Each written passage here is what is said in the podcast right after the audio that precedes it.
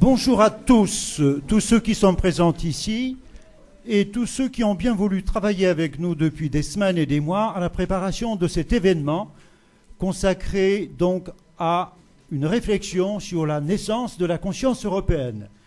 Nous sommes nombreux à nous rencontrer sur Internet, donc élèves, étudiants, professeurs, journalistes, responsables des institutions scolaires et culturelles en Europe en général, pour un temps de travail très sérieux, pour un débat, pour une interrogation sur l'Europe actuelle, mais cette Europe actuelle, si elle a un avenir, elle a sans doute besoin aussi d'un éclairage à partir de son histoire passée. Notre activité de cet après-midi s'inscrit dans le cadre d'un projet que nous portons déjà sur nos épaules depuis deux ans, Europe Éducation École, depuis quelques semaines, nous avons le privilège d'avoir le label e-twinning et d'être également sollicités pour apporter notre modeste contribution à la journée Printemps de l'Europe. Sans tarder, je cède la parole à Madame Françoise Zanaré, notre proviseur au lycée de Sèvres, pour ouvrir donc cet après-midi et euh, ensuite nous écouterons Monsieur Alexandre Adler qui a eu vraiment euh, la gentillesse de nous consacrer beaucoup de son précieux temps cet après-midi. La parole est à vous, Madame Zanari.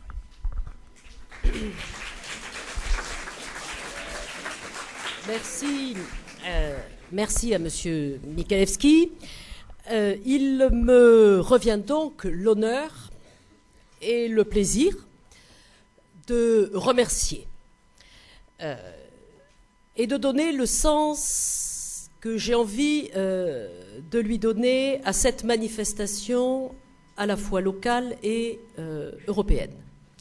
Remercier d'abord euh, tous nos partenaires. Je vais commencer par ceux qui sont ici, les obscurs, qui sont devant les machines et qui s'inquiètent beaucoup pour cet après-midi en multiplex vidéo avec de nombreux sites en Europe.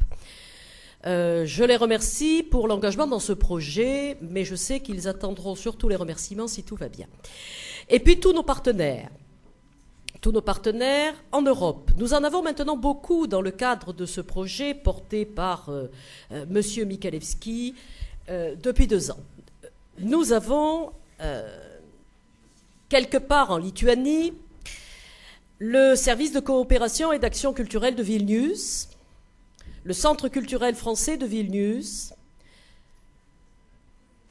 Ils nous écoutent, ils nous regardent. Je les salue. Vilnius, vous le savez, c'est loin dans cette Europe qui est en train de se constituer. Ce sont les États baltes.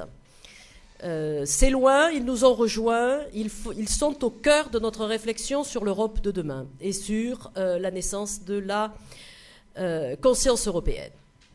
La Pologne, maintenant. Nous sommes évidemment, comment pourrait-il en être autrement, Monsieur Mikalewski, en relation étroite avec euh, euh, votre pays d'origine, la Pologne et le service de coopération et d'action culturelle de Varsovie.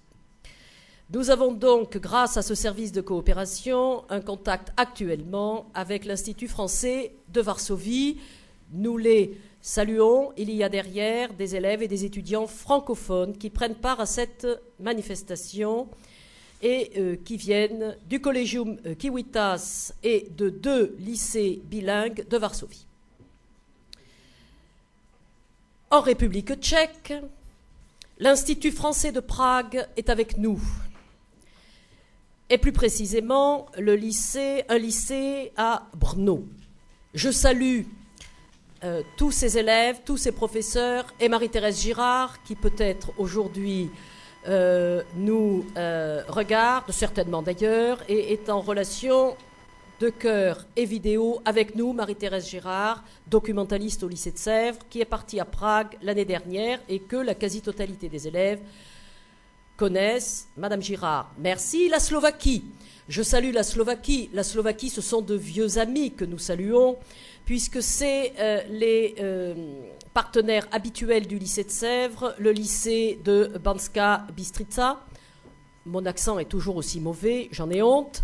Nous les connaissons, ce sont des amis, nous allons chez eux, ils viennent nous voir. Salut à vous et merci d'être avec nous. En Hongrie, En Hongrie, l'Institut français de Budapest est notre euh, contact, ainsi que plus précisément un lycée à Kaposvar. Nous les saluons.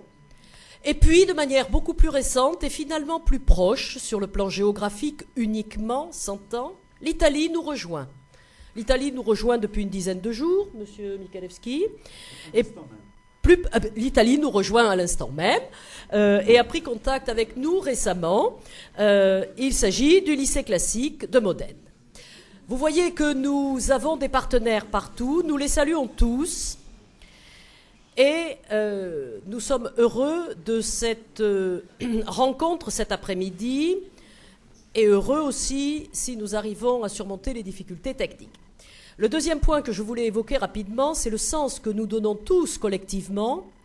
Le lycée de Sèvres, M. Michalewski, bien sûr que nous ne remercierons jamais assez d'être le euh, porteur euh, inlassable de ce projet. Euh, vous, les élèves, les professeurs, M. Michalewski, le lycée que je représente ici, nous donnons un sens très fort à cette action au niveau européen, qu'elle se décline dans notre projet Europe Éducation École, qu'elle se décline dans le e-twinning que nous venons d'intégrer, qu'elle se décline dans le printemps de l'Europe qui se fête aujourd'hui. Le hasard fait vraiment très très bien les choses. Euh, le sens est le même, je crois, dans toutes ces actions. Nous souhaitons vivement au lycée développer, grâce à ces conférences et grâce à nos partenaires, une vraie conscience européenne. Une conscience qui affiche les différences, qui affiche les points communs et qui affiche ce qui, pour moi, nous unit de manière indéfectible, en tout cas c'est ma perception de cette conscience européenne que euh, je souhaite ardemment voir grandir, c'est la conscience de la paix nécessaire. Je pense que M. Adler est à peu près le mieux placé pour venir nous parler cet après-midi de la naissance de la conscience européenne. Je vais bien sûr le remercier de cette participation qui nous honore. Et je cède la parole à M. Michalewski.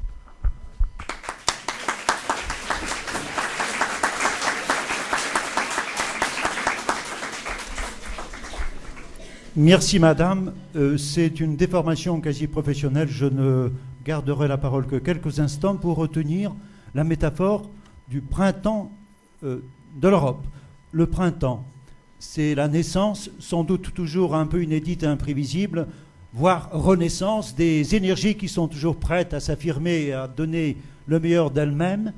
Si l'Europe doit naître, si la conscience européenne doit renaître, j'aimerais juste d'un mot, parce que nous sommes quelque part un peu philosophes, rappeler que souvent les philosophes ont cherché la naissance de l'Europe dans la Grèce antique, dans cette idée que l'essentiel dans l'homme, c'est la raison, c'est le souci du débat, c'est la parole qui circule, c'est bien la Grèce antique qui a inventé le premier État européen.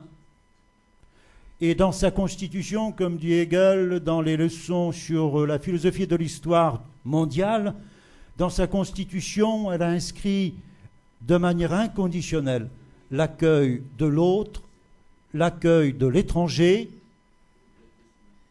à tel point que dans la Grèce ancienne, on ne sait pas très bien qui est grec et qui ne l'est pas. Si nous avons là un modèle d'une constitution européenne, si nous avons là le modèle d'un État, il faut bien reconnaître que cela est sans doute lié à la valorisation inconditionnelle de la parole qui est celle, ou du logos, qui est celle de la philosophie grecque et de toute la civilisation grecque. Autant dire que les hommes capable d'accueillir l'étranger, attache de l'importance à la culture. C'est le propre d'homme cultivé.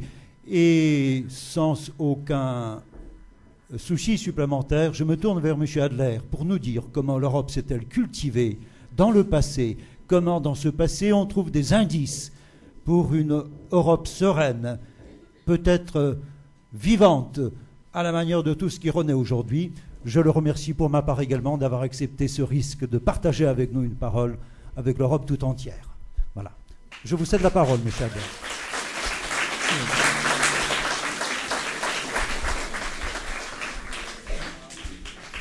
Alors voilà, en apparence, un sujet limpide, parce que l'Europe, nous la connaissons, nous en sommes euh, partie prenante depuis euh, toujours, et, nous avons le sentiment qu'il n'y a rien de plus simple, au fond, que cette euh, notion d'Europe, d'autant que, si on remonte dans le temps, on la trouvera assez vite. Ce n'est pas encore le terme qui est employé au Moyen Âge, mais il y a le sentiment, notamment pendant la croisade, que tous ceux qui viennent de l'actuelle Europe occidentale, qu'ils soient allemands, anglais, français, italiens, appartiennent à un même monde, on dit à l'époque les latins, par opposition aux grecs de Byzance, qui eux déjà se sentent d'abord attirés par ces aventuriers, puis ensuite un peu repoussés, de sorte que la division entre l'Europe de l'Est et l'Europe de l'Ouest est peut-être là, et elle va devenir euh, particulièrement douloureuse lorsque le célèbre doge Dandolo aura euh, à l'âge de 97 ans, où il aurait mieux fait de penser à autre chose, détourner la quatrième croisade euh, sur Constantinople, euh, détruisant ainsi l'Empire byzantin d'une manière qui était presque irréversible, puisque sa restauration ne sera qu'éphémère. Mais enfin, voilà quand même quelque chose qui donne le sentiment d'une très grande continuité. Et puis, nous avons un accident tectonique, une fosse, un fossé immense quand même, qui doit nous obliger à réfléchir. C'est la période qui commence en réalité euh, avec la Révolution française. Quel paradoxe. Parce que la Révolution française, c'est un peu l'aboutissement de toute cette conscience européenne qui bouillonne et qui semble ne faire qu'une, avec d'ailleurs une domination presque absolue de la langue française dont seule euh, l'Angleterre s'exclut à l'époque. La Révolution française, d'un certain point de vue, c'est un peu le moment où l'Europe touche au but parce que elle impressionne, euh, elle influence euh, pratiquement tout le continent, et avec l'épisode napoléonien, elle le balaye en tous sens. Mais finalement, au lendemain de cette révolution française et de l'épisode impérial, ce n'est plus la conscience européenne qui domine.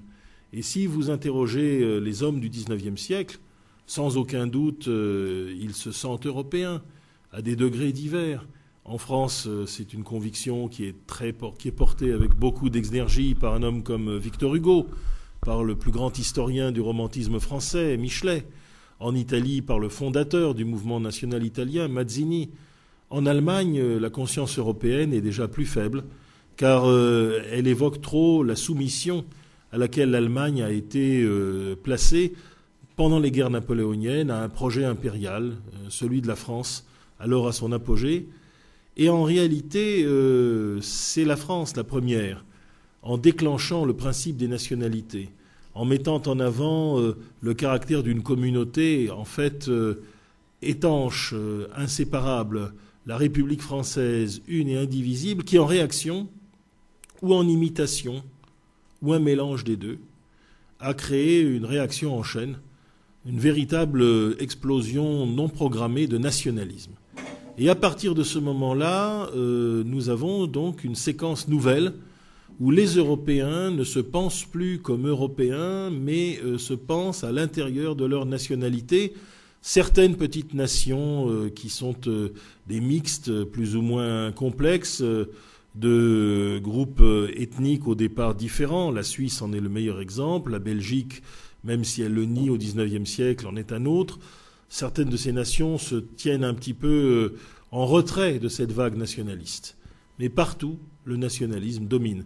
Même dans des pays aussi pacifiques que la Scandinavie, la perte du Schleswig et du Holstein au Danemark, par exemple, crée un sentiment pan-scandinave. Danois, Suédois et Norvégiens devraient faire euh, une seule nation pour équilibrer les autres, mais c'est un exemple extrêmement, euh, extrêmement doux.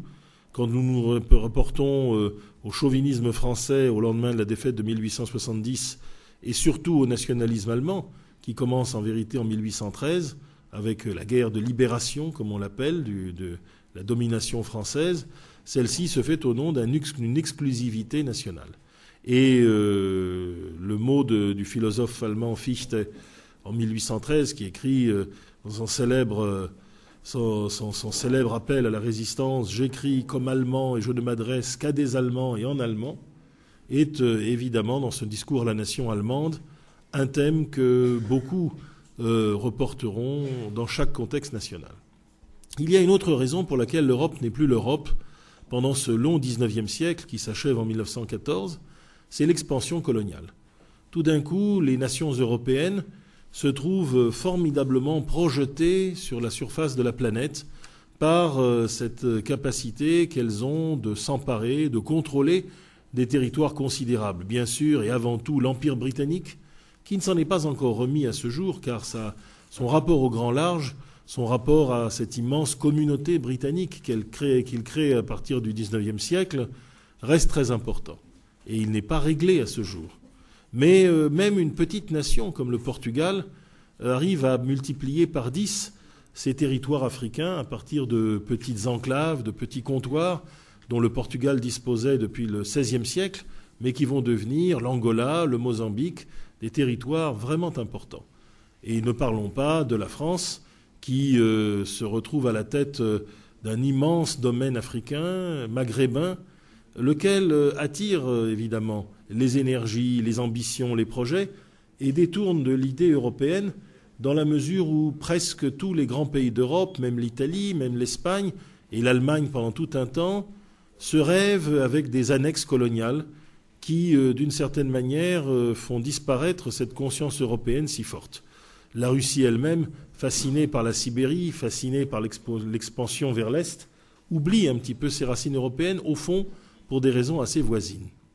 Et finalement, il ne reste qu'un pays européen qui n'est pas une nation, mais un État seulement, c'est l'Autriche-Hongrie. Là, il n'y a pas d'expansion coloniale, Là, il n'y a pas de nationalisme étroit, tout simplement parce que les nationalités doivent vivre les unes à côté des autres sans trop se déranger. Elles y parviennent, parfois bien, parfois mal. Disons surtout que l'Autriche-Hongrie a été passionnément aimée lorsqu'elle est morte. Un peu comme une vieille tante euh, qu'on ne supporte pas parce qu'elle vous agace, euh, parce qu'elle vous fait des, des, leçons quand elle vient, parce qu'elle vous morigène au nom de l'ancienne génération. Et puis le jour où elle est disparue, eh bien on est inconsolable parce que on a rompu le lien avec une autre société, une autre civilisation. Et c'est pour ça que l'Autriche-Hongrie n'a jamais été aussi aimée que par les écrivains qui en ont parlé, en allemand beaucoup, comme Musil, comme Kafka, comme euh, Broch ou comme euh, Joseph Roth, qui est peut-être le chantre le plus lyrique de cette vieille Autriche-Hongrie, mais aussi en italien, Italo Svevo, et en hongrois. Et euh, en réalité, cette Autriche-Hongrie a été une première tentative d'esquisse d'une Europe à la fois très archaïque, les Habsbourg sont la plus vieille famille princière d'Europe, très tournée vers un Moyen Âge euh, un peu baroque, mais aussi parfois moderniste, car euh, les arrangements plurilinguistiques que l'Autriche-Hongrie avait trouvés bon an mal an, le renoncement à une bonne part de souveraineté, une armée qui défilait euh, au son d'une musique de Schubert ne pouvait pas être totalement prise au sérieux, un peu comme l'armée européenne aujourd'hui, mais euh, il y avait quand même dans cette Autriche aussi quelque chose de très moderne. Et euh, ce n'est pas un hasard si les œuvres peut-être les plus précieuses de la culture allemande de la belle époque, entre 1900 et 1910, ont été conçues plutôt à Vienne qu'à Berlin, plutôt dans la tonalité un peu pastel de cet empire déclinant que dans les fanfares wagnériennes de cette capitale de volonté qui était Berlin et qui ensuite a donné quelques déceptions au peuple allemand. Donc nous avons une éclipse de l'Europe qui, euh, qui se voit substituer un sentiment national puissant, exalté, et dont la période de crise qui s'étend de 1914 à 1945 va faire monter euh, le caractère meurtrier et dangereux à des, jusqu'à des sommets absolument, euh, absolument inattendus. Bien sûr, le nazisme est une telle caricature qu'il est presque de mauvaise foi de l'invoquer, mais le nationalisme étroit, d'abord effectivement d'extrême droite, mais parfois également euh, euh, partagé par des partis démocratiques dans de nombreux pays européens, a constitué euh, le levain d'une culture de l'autodestruction et du suicide entre 1914 et 1945. Quand on voit même, si vous voulez, de grands esprits, comme l'étaient certains professeurs de la Sorbonne, comme Yvon Delbos, comme Charles Andler, euh, qui ont été euh, Victor Delbos, pardon, Yvon c'était son frère qui était le ministre du Front populaire. Victor Delbos était le plus grand spécialiste de philosophie allemande de la Sorbonne d'avant 14. Quand on voit par exemple les œuvres de propagande auxquels de très bonne foi, c'était des républicains très sincères, ils ont pu s'abandonner pendant la guerre de 14, on a honte. On a honte un peu pour eux, mais surtout on a honte pour la France de penser qu'à ce moment-là, elle a perdu euh, justement cette capacité d'écoute, cette capacité d'enthousiasme qu'elle pouvait avoir pour les autres cultures, et qu'après tout, même dans cette guerre cruelle, elle aurait pu conserver. Quand on pense que ce qu'écrivait euh, une Madame de Stahl sur la littérature romantique allemande, l'admiration qu'elle professait pour elle au début du siècle, en 1812, et ce que écrivent euh, ces grands esprits de la Sorbonne pendant la guerre de 14, excusables sans doute euh, par la gravité de, l'épreuve, on se dit qu'il y a eu une régression. Mais le on est un peu plus précis que cela. En 1945, en effet, la plupart des intellectuels européens sont persuadés que euh, l'Europe a fait fausse route, en s'oubliant elle-même. Et c'est donc à ce moment-là une redécouverte de l'Europe. Alors redécouverte qui vient à chacun par son histoire et sa généalogie familiale. Il y a des pays comme la Belgique qui ne l'avaient jamais quitté, euh, à la fois tournée vers la France, euh, vers un certain grand large, vers une culture néerlandaise qu'elle partage avec la Hollande, et vers une longue appartenance justement à l'Autriche des Habsbourg. La Belgique est le type même de pays où la conscience européenne devient extraordinairement aiguë et va se renforcer des dissensions entre la partie nord et la partie sud du pays, qui se retrouvent finalement au fond dans cette conscience européenne beaucoup plus que dans une conscience belge. Mais euh, cette idée européenne est partagée aussi par euh, les Allemands, c'est évident, les Italiens et les Français. Et euh, cette rencontre est la plus importante parce qu'elle donne naissance, un peu comme un précipité chimique, à l'Europe. Alors chacun y vient par ses propres moyens. Les catholiques, bien sûr, parce que les catholiques n'ont jamais cessé d'être une communauté par-delà les frontières. On les appelait ultramontains, prenant leurs ordres d'au-delà des montagnes, dans la grande époque de l'anticléricalisme français. On a pensé d'abord que c'était très mal, et puis on s'est rendu compte dans l'Allemagne nazie que ce n'était pas si mal. Parce que l'Église protestante, qui a donné aussi des résistants exceptionnels, comme le pasteur Niemöller, des martyrs de la liberté, l'Église protestante, malgré tout, héritait de Luther une tradition de soumission au pouvoir politique national. L'Église protestante allemande se voulait nationale avant tout. Elle a moins résisté au nazisme que l'Église catholique. L'Église catholique n'a pas été parfaite, c'est un procès qu'on lui fait de manière récurrente, elle a rusé, le Vatican n'était pas si mécontent de recevoir euh, le Kirchensteuer, l'impôt d'église, que le, régime nazi lui, lui allouait sans faire d'histoire chaque année, en pensant le tenir par les finances. Mais quand même, les fidèles catholiques en Allemagne sont restés beaucoup plus euh, réservés à l'égard du nazisme, à telle, enseigne que le régime a persécuté réellement, pas très violemment, mais de façon insistante, lancinante, l'Église catholique. Et l'Église catholique allemande ressort justement avec un prestige euh, renforcé en 1945 de n'avoir pas été totalement enrégimentée par le nazisme.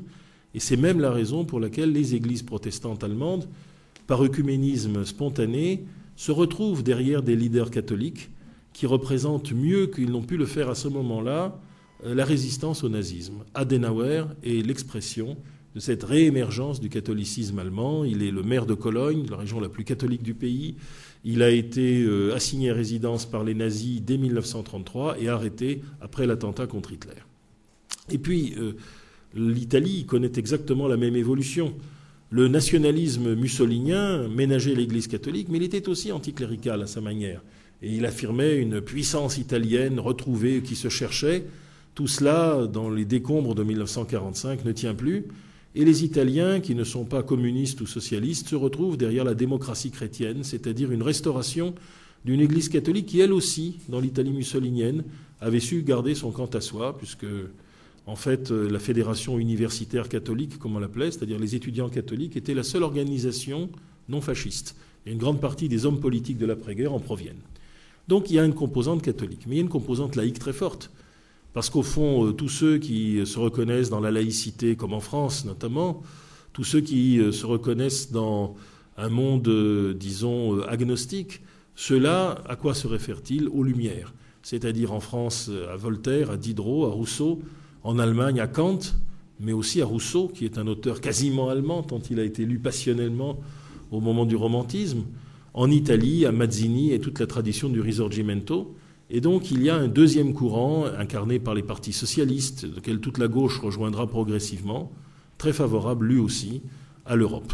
Ces deux courants, présents dans tous les pays, vont s'entendre ensemble pour refaire un début d'Europe. Alors, on connaissait la suite des étapes, euh, la communauté européenne du charbon et de l'acier, le marché commun, l'élargissement des compétences des différentes commissions, puis leur fusion, la Commission européenne, puis le dépassement de la communauté économique européenne, l'élargissement aux Anglais, l'élargissement aux dictatures renversées de l'Espagne, du Portugal et de la Grèce, et enfin, après 89, l'arrivée des Suédois, des Autrichiens, des Finlandais qui, pour des raisons géopolitiques, ne pouvaient pas rejoindre une Europe assimilée par l'Union soviétique à l'Alliance atlantique. Mais euh, au-delà de ces étapes, je voudrais euh, tout simplement vous faire euh, toucher du doigt ce qui caractérise cette première Europe, l'Europe des fondateurs, que parfois, dans la confusion qui règne aujourd'hui à Bruxelles, beaucoup évoquent avec nostalgie.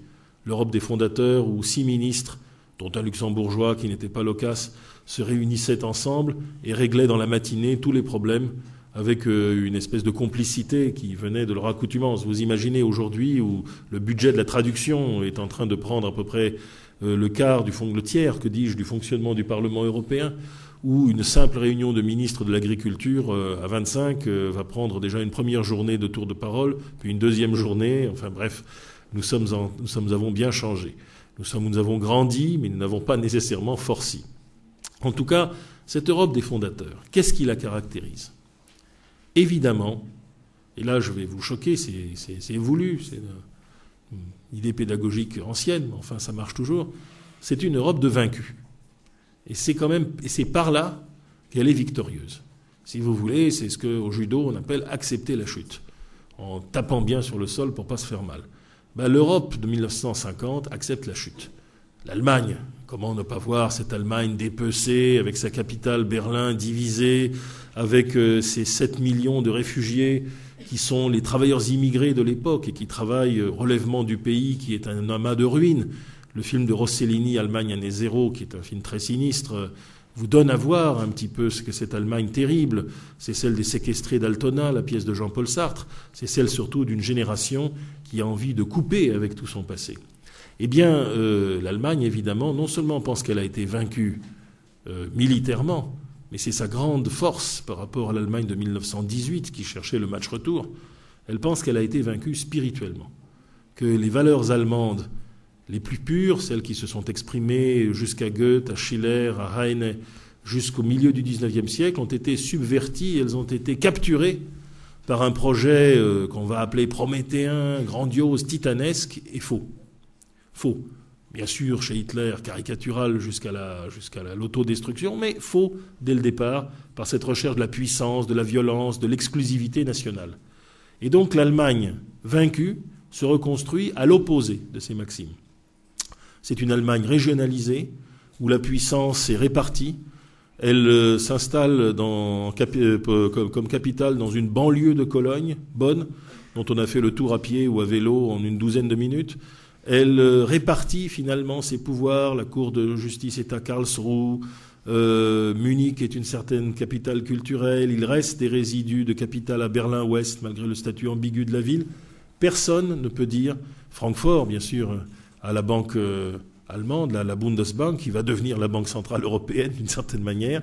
Nous avons ainsi une répartition des risques, une répartition du pouvoir, alors que le pouvoir n'a jamais été aussi concentré que dans l'Allemagne impériale. Et puis, euh, nous avons une Allemagne euh, qui euh, cultive des valeurs religieuses et des valeurs religieuses nouvelles, celles qu'exprime par exemple un philosophe comme Karl Jaspers au début des années 50. C'est-à-dire des valeurs qu'on va employer un terme d'un homme qui, lui, n'était guère européen, mais qui a quand même beaucoup influencé son siècle, le philosophe Martin Heidegger, le terme de finitude. La finitude, eh bien, ça veut dire que l'homme est fini. L'homme meurt. Il n'est pas éternel. Il n'est à l'égal des dieux. Et il doit accepter de vivre douloureusement, mais en transformant cette douleur en une espèce de conviction de plus en plus sereine. Cette idée, euh, au fond, que les œuvres humaines durent ce qu'elles durent, qu'elles sont euh, marquées par la, la faute, l'approximation, que donc elles sont expérimentales, qu'elles ne naissent pas d'une grande volonté qui tape comme un point. Tout cela, c'est ce que l'Allemagne apporte dans la corbeille de mariage de l'Europe. Mais la France aussi a été vaincue. Et puis, au cas où il l'oublierait, Les Vietnamiens, les Algériens le lui rappellent encore douloureusement entre 1950 et 1962. C'est d'ailleurs en 62, quand la période des guerres coloniales est terminée, que la page est tournée, que la France devient vraiment et tout uniment européenne, trop même au souhait du général de Gaulle, qui cherchait de manière à la fois pathétique et grandiose à mettre dans la tête des Français qu'ils avaient été victorieux.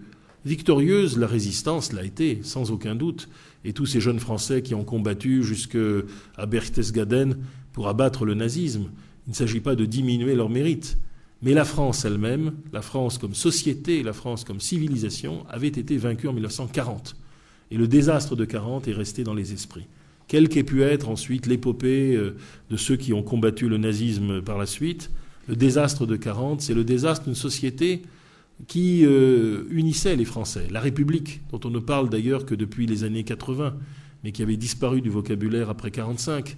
La Troisième République, avec euh, ses professeurs barbichus et ses avocats l'ocas, souvent méridionaux, qui dominaient les débats parlementaires, avec ce palais Bourbon où tout se décidait, dans la salle des colonnes, ou à la buvette, du, à, la, buvette, où les gouvernements tombaient, mais les ministres restaient, où l'administration finalement menait avec euh, une euh, teinte euh, de bienveillance, mais parfois d'énergie aussi, une société qui était de plus en plus cohérente et de plus en plus contente de vivre ensemble. Et cela, cette idylle, la belle équipe du Front populaire a été interrompue en 40. Désormais, la France des Jules, la France des avocats moustachus a disparu et elle est remplacée par une France de jeunes résistants qui ont le sentiment d'être des survivants d'une tragédie terrible et que cette tragédie ne peut pas euh, ne pas revenir sur la France si elle ne fait rien. Quant à l'Italie, eh bien, c'est euh, l'unanimité que vous voyez dans les films italiens pour dire que Mussolini, la gloriole, la gonflette, euh, le il carrozzone, comme disent les Italiens, en fait, la comédie fasciste, s'est achevé finalement dans une pantalonnade bien vilaine, une tragédie. Les Allemands sont arrivés pour mettre une touche de, massacre à ce qui a d'abord été une faillite totale. Et les Italiens veulent tout simplement revenir à ce qui a été l'essence même de la nationalité italienne, celle d'une civilisation. Quant à la Belgique et aux Pays-Bas, ils se savent les porteurs des plus vieilles cultures démocratiques et urbaines de l'Europe. Eh bien, tous ces gens-là sont dominés par cette idée de finitude et de tragédie. Le monde est dur, le monde est difficile. Si au lieu de l'affronter ensemble et euh, en prenant conscience de sa vraie difficulté, les nations européennes continuent dans leur folie nationaliste, chacune de leur côté, elles ne seront plus rien au XXIe siècle. On ne parle pas encore du XXIe siècle, on parle de la seconde moitié du XXe siècle. Et cette conviction est renforcée par le fait que tous ces gens sont profondément démocrates. Par la démocratie, ils n'entendent pas seulement la participation de chacun aux décisions, la liberté politique, la liberté de discussion, les élections, bien sûr, ça va de soi. Mais ils entendent aussi l'État modeste, c'est-à-dire un État qui ne peut pas tout, un État qui ne peut pas diriger euh, les gens par-dessus leur tête, un État qui doit remettre à une bonne partie de la société des pouvoirs qui sans doute à certains moments ont été excessifs. Alors, cette idée européenne ne se développe que lentement mais euh, elle est parfaitement exprimée, notamment après 1954, quand la communauté européenne de défense, sans doute trop euh, ambitieuse, échoue, et que Jean Monnet, au fond, l'extraordinaire commissaire au plan de la libération en France, prend les choses en main avec cette idée que l'Europe se fera par petits pas, par construction économique successive, et qu'il réussit finalement, de proche en proche, par cette méthode, à créer des solidarités tellement fortes qu'elles vont devenir ensuite euh, impossibles à surmonter. Mais cette Europe n'est pas l'Europe. Ou plus exactement, elle est euh, un moment essentiel de l'Europe, mais elle n'est pas encore toute l'Europe. Oh oui, il y a des pays où on se reconnaît d'emblée dans cette démarche. Par exemple, dans l'Espagne franquiste, où on fusillait ou étranglait encore euh, les opposants au début des années 50, le premier mouvement universitaire non communiste, non républicain qui s'éveille à l'université de Madrid c'est la jeune Europe. La jeune Europe qui demande au fond que l'Espagne rejoigne l'Europe, revienne au fond tout simplement vers la démocratie. Nous voyons apparaître pour la première fois sur les manifestations étudiantes de 1956 à Madrid cette idée que l'Europe c'est la démocratie. Pour tous ceux qui souffrent d'une vie non démocratique ou de guerre civile latente comme en Grèce, euh, pour euh, tous ceux qui en Europe de l'Est déjà se tournent vers l'Ouest, l'Europe c'est cela. Et le recteur de l'Université de Madrid, qui avait été ministre de Franco, Ruiz Jiménez, lorsqu'il euh, démissionne, fonde le premier groupe démocrate chrétien sous les couleurs de l'Europe en Espagne. Tout ceci se développera petit à petit pendant que les socialistes espagnols clandestins adoptent eux aussi ce mot d'ordre européen que finalement les communistes rejoindront dans les années 70. Mais euh, l'Angleterre. L'Angleterre estime n'avoir aucune raison d'être européenne. D'abord parce que, comme le dit Churchill, qui est un partisan avéré de la construction européenne, cette Europe qui se fait euh, est nécessaire, elle est indispensable, l'Angleterre la soutient, mais elle n'en sera pas. Churchill euh, crée cette double, cet équilibre étonnant que Tony Blair retrouve aujourd'hui, de dire à la fois nous, Anglais, nous sommes pour l'Europe, l'Europe continentale, mais nous, Anglais, nous allons garder un pied dans chaque, euh, dans chaque, camp, un peu en Europe. L'Angleterre est un des membres fondateurs du Conseil de l'Europe, mais aussi un dans un rapport euh, mondialisé avec les États-Unis et les pays anglo-saxons du Commonwealth, le Canada, l'Australie, la Nouvelle-Zélande et même à l'époque l'Afrique du Sud. Et euh, cette démarche anglaise, non seulement survit à l'entrée dans l'Europe, mais se retrouve encore aujourd'hui. Et d'abord et avant tout, ce n'est pas une critique que je fais à nos amis anglais, au contraire, parce que l'Angleterre n'a pas été un pays vaincu. Oh, bien sûr, euh, elle a fait faillite et déposé le bilan quasiment en 1946, euh, au moment où, épuisée par la guerre, elle s'est presque effondrée sur la ligne d'arrivée et a vite donné l'indépendance à l'Inde, à la Palestine, parce qu'elle n'avait plus les moyens de sa politique impériale. C'est vrai. Mais en même temps, l'Angleterre, dans les tréfonds de son peuple, a le sentiment que la Deuxième Guerre mondiale a été l'inverse de ce que les Européens ont connu, un moment euh, de triomphe, un moment euh, d'assomption des meilleures qualités du peuple britannique, un courage aristocratique et un esprit démocratique et bon enfant qui se sont mêlés ensemble dans le Blitz de Londres, euh, sur tous les fronts où les Anglais se sont battus, et leur ont donné un sentiment de supériorité évident dans toute l'Europe. D'ailleurs, si en 1945-46, l'Angleterre avait pris la tête de la construction européenne, elle y serait encore à ce jour. Aller à Bruxelles et regarder les uniformes des soldats belges, ce sont des uniformes britanniques, regarder ce que pensait euh, le général de Gaulle lui-même, ou Pierre Mendès France, ou tous les anciens de la France libre de l'Angleterre. Nous avons encore connu dans les années 50 des chefs d'état-major de l'armée française qui portaient leur décoration britannique quand ils avaient été pilotes dans l'ARF. Et euh, l'Allemagne elle-même admirait euh, passionnément l'Angleterre, peut-être pas Adenauer, mais la gauche allemande, oui. Mais l'Angleterre ne voulait pas être de l'Europe. Elle ne le veut toujours pas. Et euh, les Scandinaves, à leur tour, qui sont aussi des insulaires, ont préféré se situer un peu en retrait de cette construction européenne. Et donc l'Europe qui s'est faite à partir de l'élargissement dans les années 70 est une Europe ambiguë.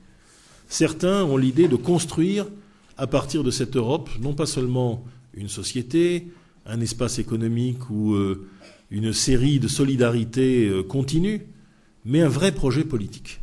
Vous savez d'ailleurs que la France, quand elle s'est lancée dans son programme nucléaire, a voulu le partager avec l'Allemagne et l'Italie. Et puis en 1958, le général de Gaulle a mis fin à l'expérience. Au contraire, les Anglais, les Scandinaves, ils seront euh, au départ les Portugais, ça changera à cause de l'immigration portugaise en France, et puis euh, après 1989, beaucoup de nouveaux arrivants rejoignent en Europe un espace de civilisation, je ne dis pas un espace économique, parce qu'on caricature nos amis anglais lorsqu'on leur attribue une vision purement économique de l'Europe. Euh, avoir un espace juridiquement unifié, où on définit euh, non seulement les produits qui s'échangent, mais les protocoles dans lesquels l'échange a lieu, les contrats euh, entre les entreprises, les individus, où on laisse des fonctionnaires être recrutés dans les différents États avec des nationalités différentes. Et tout cela, les Anglais l'acceptent. Ce n'est pas seulement le grand marché, c'est un peu plus. Mais ce n'est pas un État. Ce dont l'Angleterre ne voudra pas entendre parler, c'est de la construction d'un quasi-État européen, d'une Europe puissance. Le terme a été inventé, comme beaucoup d'ailleurs, par Hubert Védrine, qui a un vrai, vrai génie terminologique. En tout cas, euh, d'un pôle qui, bien sûr, entretient des rapports, euh, si possible, bons avec les États-Unis, mais ne se confond pas avec les États-Unis. Or, l'Angleterre persiste et le rôle de la place financière de Londres qui se survit à l'Empire la renforce dans cette conviction, dans la volonté d'unifier l'espace euro-atlantique. Là-dessus, le monde soviétique s'effondre. Le monde soviétique s'effondre et on découvre une frontière qui euh, fut ancienne. C'est celle que je vous ai décrite en rappelant que euh, les croisés avaient détruit Constantinople. Alors bien sûr, les Grecs qui voulaient échapper à leur guerre civile, à la dictature, ont rejoint l'Europe sans faire trop d'histoire, bien que pendant leurs dix premières années, Andreas Papandreou ait surtout considéré l'Europe comme un tiroir caisse pour subventionner les productions agricoles grecques, mais ne se soit pas senti beaucoup engagé par la solidarité continentale.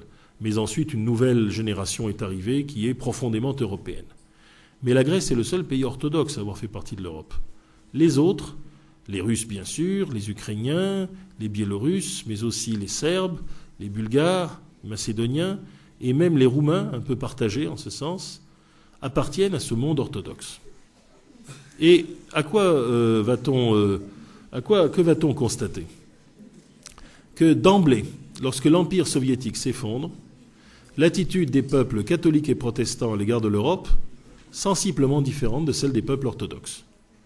Alors, bien sûr, euh, ça n'est nullement tragique, là où règne finalement cette idéologie du développement pacifique que partagent en réalité les Polonais et les Russes, Walesa et Gorbatchev. Euh, c'est cette espèce de rencontre extraordinaire de cette fin des années 80 où l'émancipation polonaise entre en phase avec la perestroïka russe.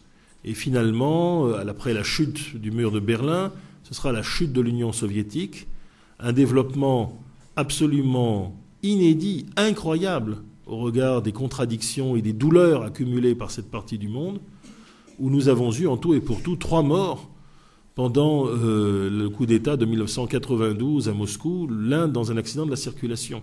Zéro mort dans la chute du mur de Berlin. Zéro mort dans le passage de la Pologne à la démocratie dans la révolution de velours, appelée ainsi par les Tchèques et les Slovaques qui vont bientôt se séparer eux aussi sans qu'un coup de feu ne soit tiré.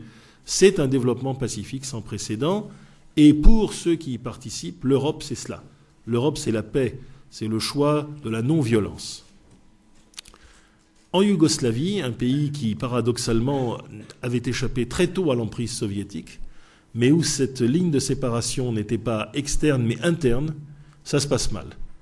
Au fond, maintenant que Polonais, Hongrois, Tchèques se sont réorientés vers l'Ouest, les Slovènes et les Croates, qui ont toujours eu une culture catholique autrichienne et italienne, en tout cas austrophile et italophile, se tournent évidemment vers leurs voisins de l'Ouest. Et la Serbie, au contraire, se durcit dans son opposition, vous connaissez la suite. Et ainsi, la nouvelle Europe commence-t-elle à Sarajevo, symbole terrible des affrontements euh, du futur affrontement du passé, c'est à Sarajevo que s'est déclenchée la Première Guerre mondiale, que le torrent nationaliste a commencé, affrontement du futur, puisque dans cette ville, martyr, un catholicisme intransigeant, vous trouvez en Croatie des bannières croates euh, mêlées à des, drapeaux du Vatican, que l'on n'en voit guère euh, ailleurs qu'en Croatie aujourd'hui, un panslavisme euh, ardent, celui des Serbes, que les Russes, qui fait sourire les Russes, c'est à peu près le discours que les idéologues nationalistes russes tenaient vers 1880, mais le soviétisme les a un peu guéris, au moins la plupart d'entre eux, de ce discours qui semblait galvaniser les Serbes, se sentant l'avant-garde d'un grand monde slave orthodoxe qui se défendait à Sarajevo contre un complot islamo-catholique. Et puis alors, pour faire bonne mesure, ces Bosniaques euh, qui parlent exactement la même langue que les Croates et les Serbes, mais qui viennent de familles qui se sont au fil des ans converties à l'islam, comme tant de Grecs, par parenthèse, se sont aussi convertis à l'islam dans la Turquie d'aujourd'hui, comme tant euh, de Bulgares se sont convertis à l'islam, car le passage de l'Empire ottoman n'a pas été le cauchemar que certains nous décrivent, cela a été une longue période de coexistence dans laquelle les identités religieuses se sont un peu troublées. Les Bosniaques, manifestement, sont tout aussi européens que les autres, mais musulmans. Les Albanais, on s'en va s'en apercevoir également. Et donc, euh, paradoxalement, c'est Sarajevo aussi qui rend les Turcs conscients qu'ils sont au cœur de ce débat européen. Mais Sarajevo, c'est une tragédie sans nom. Tragédie d'un côté, optimisme extraordinaire de l'autre, Solidarność et Sarajevo. Et c'est sous cette double, matrice que l'Europe de l'Est fait son entrée dans l'Europe nouvelle. Alors, euh, pour les Polonais et les Hongrois, qui sont les deux nations historiques, qui ont toujours disposé de royaumes bien définis, cette entrée euh, est double. Ils rejoignent l'Europe, mais euh, ils rejoignent aussi une très vieille histoire. En effet, euh, il y a deux Europes au Moyen Âge. Il y a une Europe impériale, germano-italienne, qui se reconnaît dans un projet d'unification de l'Europe avec des empereurs. Ce projet sera monté à son paroxysme lorsque l'Espagne, riche des trésors d'Amérique, va, réunir dans une famille, les Habsbourg, la moitié de l'Europe. L'Europe centrale, euh, la péninsule ibérique, euh, les Pays-Bas et une grande part de l'Italie. À ce projet euh, européen, qui est un projet impérial, donc hiérarchisé, s'oppose celui des États-nations naissants. En fait, deux grands États-nations, la France et l'Angleterre, l'un et l'autre dirigés par des personnalités d'exception face aux Espagnols et aux Autrichiens de Philippe II. Vous avez euh, la reine Élisabeth en Angleterre, c'est l'époque de Shakespeare, et vous avez le roi Henri IV en France, c'est l'époque de Montaigne. Et euh, à cette coalition franco-anglaise s'ajoute un troisième larron, c'est la Hollande du prince d'Orange qui se révolte à ce moment-là et crée les bases de la première démocratie européenne, celle qui s'est si formidablement exprimée dans la peinture hollandaise. Alors entre l'Europe euh, de l'Ouest, les États-nations, qui sont déjà des États de droit, et l'Europe impériale du centre et du sud, c'est l'affrontement qui va durer pendant une bonne partie du XVIIe siècle et faire la guerre de Trente ans. Or, euh, les pays d'Europe centrale, comme ils s'appellent maintenant, avouant ainsi que la Russie qui est à l'est est quand même une partie de l'Europe, puisque si la Pologne est au centre, c'est donc que la Russie est à l'est de l'entité complète. Bon, en tout cas, euh, ces pays d'Europe centrale, eux, sont plus proches de l'Angleterre et de la France qu'ils ne sont de l'Allemagne. La Pologne, qui a des liens et des affinités avec, avec la, France depuis euh, le Moyen Âge au moins, et dont le sentiment est resté français euh, jusqu'à la fin du XIXe siècle, dont le plus grand artiste est lui-même le fils d'un Français, Chopin, Frédéric Chopin, qui a exprimé l'âme polonaise peut-être comme personne. La Hongrie, dont la culture est certes beaucoup plus marquée par le germanisme, mais qui en 1848 s'est enthousiasmé pour une révolution libérale sur le modèle de la révolution de Paris et du risorgimento italien.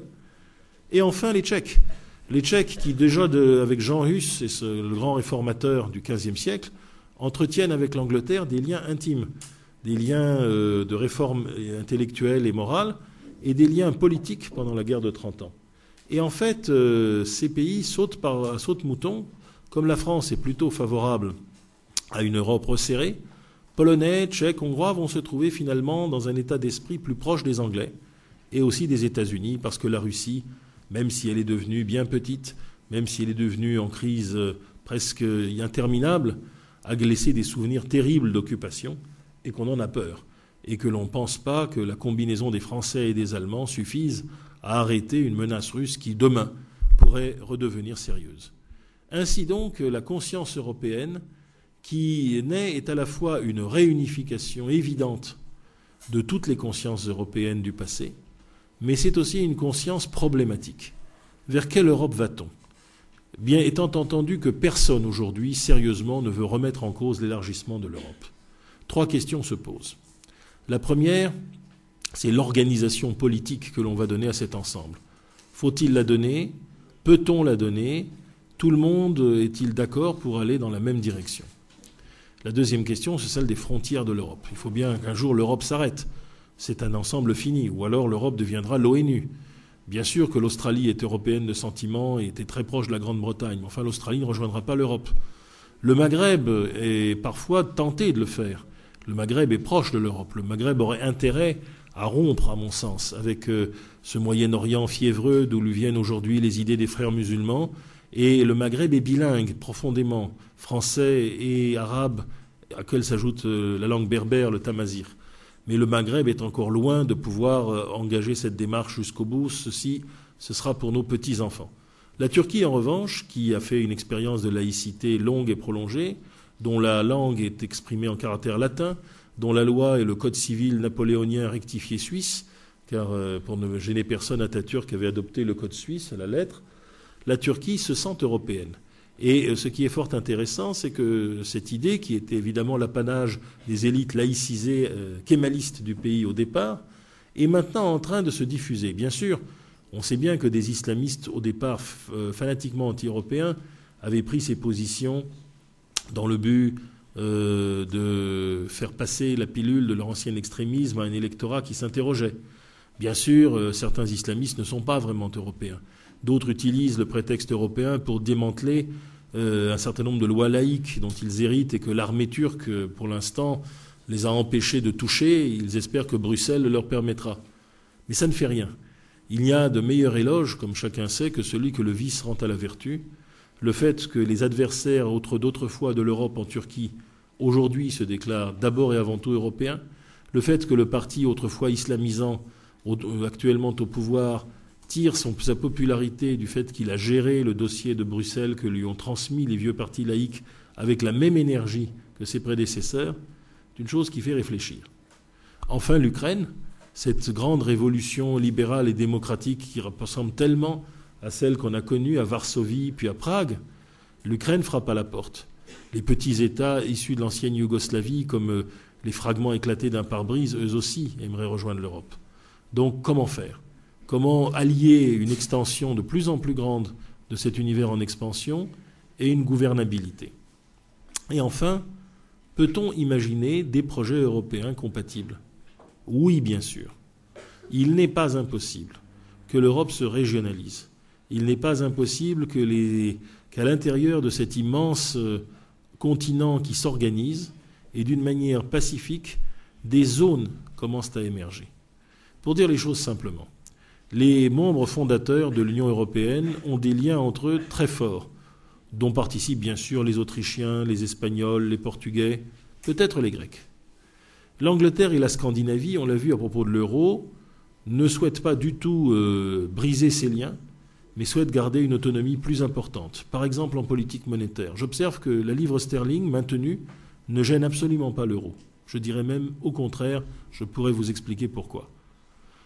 En ce qui concerne les pays sortis de l'Empire soviétique, les attitudes sont très différentes. Sans aucun doute, les Hongrois, par exemple, ils sont un petit pays de la taille de la Belgique ou du Portugal, sont aujourd'hui euh, très engagés dans l'idée d'une Europe resserrée et seraient peut-être beaucoup plus favorables que d'autres à, rejoindre le noyau des membres fondateurs. Il me semble que c'est aussi le cas des Slovènes. En revanche, la Pologne, qui s'est battu euh, pendant euh, des années seul et avec un courage euh, qui fait frissonner encore aujourd'hui, pour être un État souverain, national. La Pologne n'est pas nécessairement la plus apte aux transferts de souveraineté qui sont un, un, élément important de cette conscience européenne. Souvent, dans les questions d'institutions, les Polonais se retrouvent plus proches des Anglais que des Français et des Allemands. Et il n'y a là rien de choquant. Et la Turquie la Turquie, s'il y a un pays souverainiste sur Terre, c'est bien elle. Sans doute est-elle prête à faire des abandons de souveraineté. Elle accepte que la Commission européenne mette le nez dans l'organisation de ses commissariats de police, de ses prisons, dans la façon dont la minorité kurde, au départ minorité non reconnue, soit traitée. Ils vont finir même par reconnaître le génocide arménien à un moment qui ne soit pas trop humiliant pour eux. Mais en même temps, les Turcs n'abandonneront jamais leur autonomie de, de décision. Et ils ne peuvent pas d'ailleurs. C'est la raison pour laquelle, comme les Anglais, comme les Polonais, comme les Scandinaves, ils ont vocation à se trouver dans un noyau extérieur. Seulement ce noyau extérieur n'est-il pas un germe de dissolution de l'Europe? Deux Europes, est-ce compatible avec, l'ambition de départ? Personnellement, je pense que oui. Et je pense même que d'une certaine manière, cette euh, prise de conscience de la complexité du tissu européen est le meilleur moyen d'avancer dans la construction européenne. Tout le monde ne marchera pas du même pas, tout le monde ne marchera pas au même rythme, et ce n'est pas tragique. Et c'est ici que je rejoins cette idée fondatrice, refondatrice plutôt, de 1945, l'idée de ces peuples vaincus qui ensemble ont accepté leur finitude, leur être à la mort, qui ont accepté la tragédie pour la conjurer et ne plus jamais la revivre.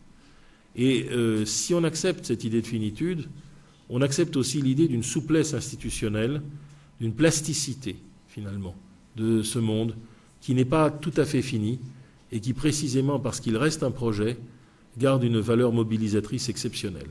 Après, il sera temps, comme les sujets de l'Autriche-Hongrie, de dire tout le mal qu'on pense de cette construction, comme le brave soldat Schweik, et nos enfants, si nous la mettons à terre, auront tout le temps de pleurer sur la belle époque que c'était, l'époque de Bruxelles, de la Commission européenne, des directions générales numérotées et des directives imbitables. Eh bien, ce monde-là, finalement, il nous a sortis de la tragédie européenne. Ne l'oublions pas. Merci de votre attention.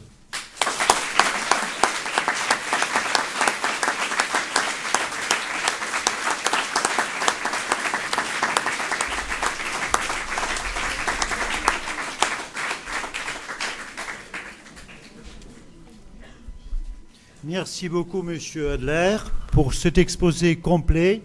Si riche, nous passons maintenant à la deuxième partie de notre euh, rencontre cet après-midi, donc euh, au débat. Nous avons cinq séquences fixes d'une dizaine de minutes chacune. Je prierai donc euh, nos partenaires de bien vouloir respecter éventuellement ce temps dans la mesure où les moyens techniques nous le permettent. Et à notre assistance ici à Sèvres, je demande instamment, et je le répète, de bien vouloir accepter, par mémoire pour l'histoire et sans doute par souci de réflexion, d'accepter environ une minute de silence après la fin de chaque séance, pardon, de chaque séquence vidéo. Lorsque la parole nous sera redonnée, il faut que vous attendiez environ une minute pour que l'image et le son nous reviennent, que nous puissions vraiment dialoguer les uns avec les autres. Il y aura donc trois ou quatre séquences où il faudra s'arrêter environ une minute totalement. Voilà, je vais passer, ou du moins tenter de passer la parole à euh, Vilnius, mais on me fait savoir qu'il y a des problèmes d'émission je me permets donc d'abord de rendre compte d'un énorme travail qui avait été fait par les étudiants en sciences politiques et en droit international à Vilnius autour du Centre culturel français, euh, coordonné par Madame Marianne Tommy. J'ai un compte-rendu de ce travail que je lirai d'abord euh, et ensuite je poserai à M. Adler de la part de ses étudiants trois questions. Donc, euh, lors de ce séminaire, qui s'est tenu il y a quelques jours à Vilnius, les différents aspects de la conscience européenne ont été traités. Les voici, les aspects donc politiques, juridiques, historiques. Et pour la plupart de, participants, la conscience européenne comprend des notions comme progrès, innovation, ouverture d'esprit, fidélité au passé, regard vers l'avenir, etc. Quant à la conscience européenne en Lituanie, c'est un phénomène qui date depuis déjà très longtemps. À la vie des uns et des autres, elle existait déjà à l'époque du Grand-Duché de Lituanie et s'était épanouie avec la création de la Rzeczpospolita. Dès lors, la signature de la Constitution européenne par la Lituanie n'est pas du tout une surprise, c'est une conséquence presque logique et naturelle de son développement historique.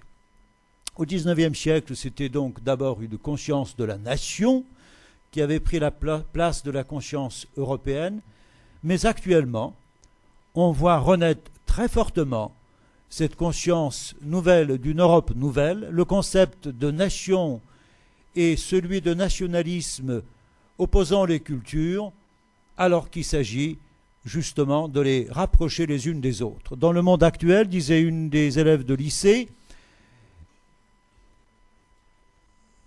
Il serait donc plus facile d'acquérir une identité européenne plutôt que de vivre dans l'esprit des nationalismes qui opposent les uns et les autres.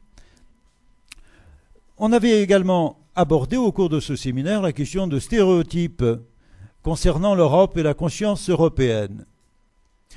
Bien entendu, il y a toujours des stéréotypes occidentaux et orientaux.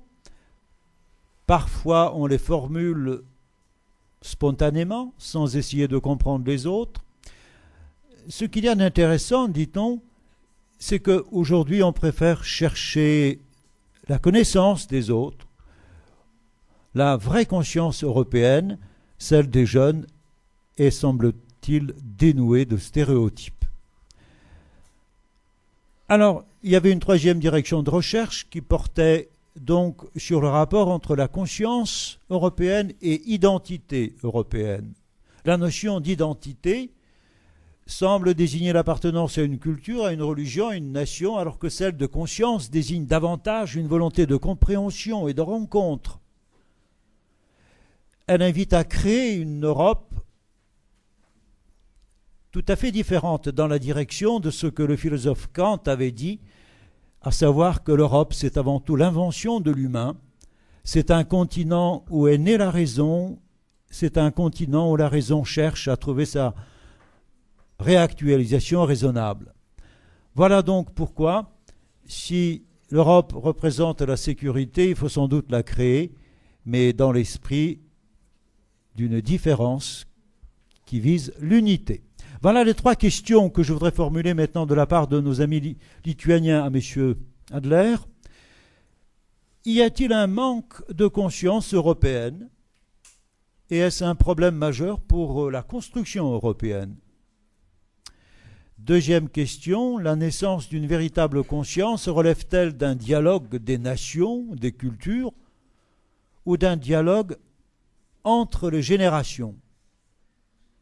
L'un peut-il se faire sans l'autre? Puis enfin, troisième question, mais vous y avez peut-être déjà en partie répondu, les pays fondateurs comme la France et l'Allemagne n'ont-ils pas à leur tour à opérer un décentrement pour accueillir le point de vue des petits pays européens? Comme les pays baltes. Voilà, je me tourne vers la régie pour savoir s'il y a des questions à poser à partir du chat, éventuellement. Christophe Damaggio ne se manifeste pas, je crois que si, il y a une question supplémentaire à joindre aux miennes. Je vous donne la parole, Christophe. Oui, donc c'est une question du lycée Murat Tori de Modène, en Italie. Donc, euh, il se demande si euh, concrètement euh, les différences européennes peuvent-elles servir à la construction d'une conscience européenne. Merci Christophe. À vous, Monsieur Adler, si vous pouviez reprendre les questions qui vous paraissent importantes. Ben, il me semble que toutes ces questions sont importantes et il n'est pas toujours facile d'y répondre. Une conscience européenne, euh, oui. Une conscience européenne, malgré tout, se définit contre quelque chose. Et euh, il est clair que euh, dans les années 50, la conscience européenne était assez facile à définir. Elle se définissait dans le temps et dans l'espace. Dans le temps, c'était le rejet du fascisme, de la dictature et des nationalismes divers et variés. Des nationalismes étroits et dont euh, finalement le télos, l'aboutissement presque naturel, était ces dictatures que l'on a connues euh, dans toute l'Europe. Voilà ce qu'était la conscience européenne. même le colonialisme était répudié au nom de cette conscience européenne dans le temps comme une survivance du passé incompatible avec le type de modernité auquel on voulait accéder. En grande part le raisonnement d'un Raymond Aron lorsqu'il s'oppose à la guerre d'Algérie avec des motivations beaucoup plus conservatrices que celles de ses critiques de gauche, disons. Et puis, euh, dans l'espace. Dans l'espace, la volonté de construction de l'Europe se traduisait par un rejet de l'Empire soviétique, de la division de l'Europe, du mur de Berlin qui, érigé tardivement en 1961, en symbolisait euh, toute l'absurdité, et puis euh, de ce modèle à la fois centralisé, autoritaire et de plus en plus militarisé d'organisation des hommes. Donc euh, les Européens savaient très bien ce qu'ils voulaient. Un monde moins militaire et où la culture dominait, un monde qui rejette les errements du passé. Donc dans l'espace et dans le temps, on avait un point qui repérait l'Europe. Aujourd'hui, y en a-t-il un? Non, bien sûr, il n'y en a pas. On peut dire que les Européens sont à peu près tous d'accord pour défendre et donner un contenu nouveau à des valeurs humanistes. Maintenant, ces valeurs humanistes, on les définit assez mal. Des pays comme l'Irlande, la Pologne, la Lituanie elle-même, où le catholicisme a longtemps été persécuté et a représenté un, trésor pour la nation tout en lui conservant une partie de sa langue et de sa culture, n'ont pas du tout compris euh, le laïcisme euh, auquel la France a voulu euh, donner son caractère dans la Constitution européenne. Pour eux, c'est tout à fait normal euh, d'invoquer euh, euh, ainsi les traditions chrétiennes de l'Europe. L'Angleterre a toujours aujourd'hui une religion établie, l'Église anglicane, dont le chef de l'État, la reine, est encore aujourd'hui le principal dignitaire. Ce sont des survivances médiévales. L'Angleterre n'aime pas s'en séparer pour des raisons d'habitude culturelle. Mais enfin, elles disent quelque chose parce que cette Église établie, vous la trouverez peu ou prou dans tous les pays scandinaves sous la forme de l'Église luthérienne. L'Italie et l'Espagne ont des concordats avec l'Église catholique qui en font euh, des représentants, des acteurs à part entière de l'organisation politique de ces pays. Alors l'Europe se retrouve sur la peine de mort, qu'elle a partout abolie. Elle se trouve euh, sur euh, une volonté de donner un tour plus humanitaire à sa politique étrangère. Elle ne se retrouve pas sur grand-chose d'autre. Autrement dit, nous avons été euh, presque égarés par l'ampleur de l'élargissement. les Européens, au sens étroit du terme, au départ, savaient parfaitement qui ils étaient. Les Européens d'aujourd'hui ne le savent pas. Est-ce une tragédie? Non, si on, si on sait y obvier. Que les membres fondateurs doivent discuter avec les petits États, ils le faisaient autrefois, car parmi les membres fondateurs, il y a de petits États. La Belgique, pour ne pas parler du Luxembourg, ne sont pas de grands États. Même la Hollande, avec ses 16 millions d'habitants, ne peut être définie comme un grand État. Mais euh, effectivement, il faut dialoguer avec les petits États, il faut surtout comprendre l'état d'esprit et les aspirations de ces nouveaux membres de l'Union européenne et ne pas leur demander ce qu'ils ne veulent pas encore et que peut-être, dans certains cas, ils ne voudront jamais. En même temps, euh, il est parfaitement clair que euh, le dialogue nécessaire est d'abord et avant tout un dialogue entre des conceptions qui doivent se clarifier. Je le répète, qu'un certain nombre d'États, en adhérant à l'Union européenne, veuillent d'abord jouir de leur indépendance nationale, jouir de cette indépendance retrouvée qui fut totalement niée. C'est particulièrement le cas des trois pays baltes, qui furent non pas des États soumis à l'Empire soviétique comme la Pologne ou la Bulgarie, mais tout simplement des provinces euh, directes de l'Union soviétique. Les Lituaniens étaient considérés comme les Ukrainiens, les Tatars ou les Kazakhs ou les Russes comme des citoyens soviétiques à part entière. Certains même euh, le sont restés comme Bourboulis, euh, le, premier chef de cabinet de Boris Yeltsin en 1992, ou Otto Latsis, qui fut un des intellectuels en vue de la perestroïka et qui est d'origine lettonne. Ceux-là se sont assimilés à la culture russe. Vous savez que dans la fin du Premier Empire euh, napoléonien, nous avons récupéré comme cela, euh, comme ministre des 100 jours, puis comme citoyen français, le chef des bonapartistes euh, génois, Corvetto, ou le chancelier de la Confédération du Rhin, d'Alberg, qui lui est devenu père de France. On ne savait pas trop où aller. Il y en a comme ça qui sont restés en Russie. Mais enfin, dans l'ensemble, les Lituaniens, comme les Lettons, comme les Estoniens, veulent d'abord et avant tout jouir de leur indépendance et ne pas le comprendre. Leur imposer des réglementations, des contraintes trop fortes, trop vite, c'est ne pas comprendre qu'il y a une génération, puisqu'on parle de ce dialogue, qui doit presque, comment dire, écluser cette période de transnationalisme russe.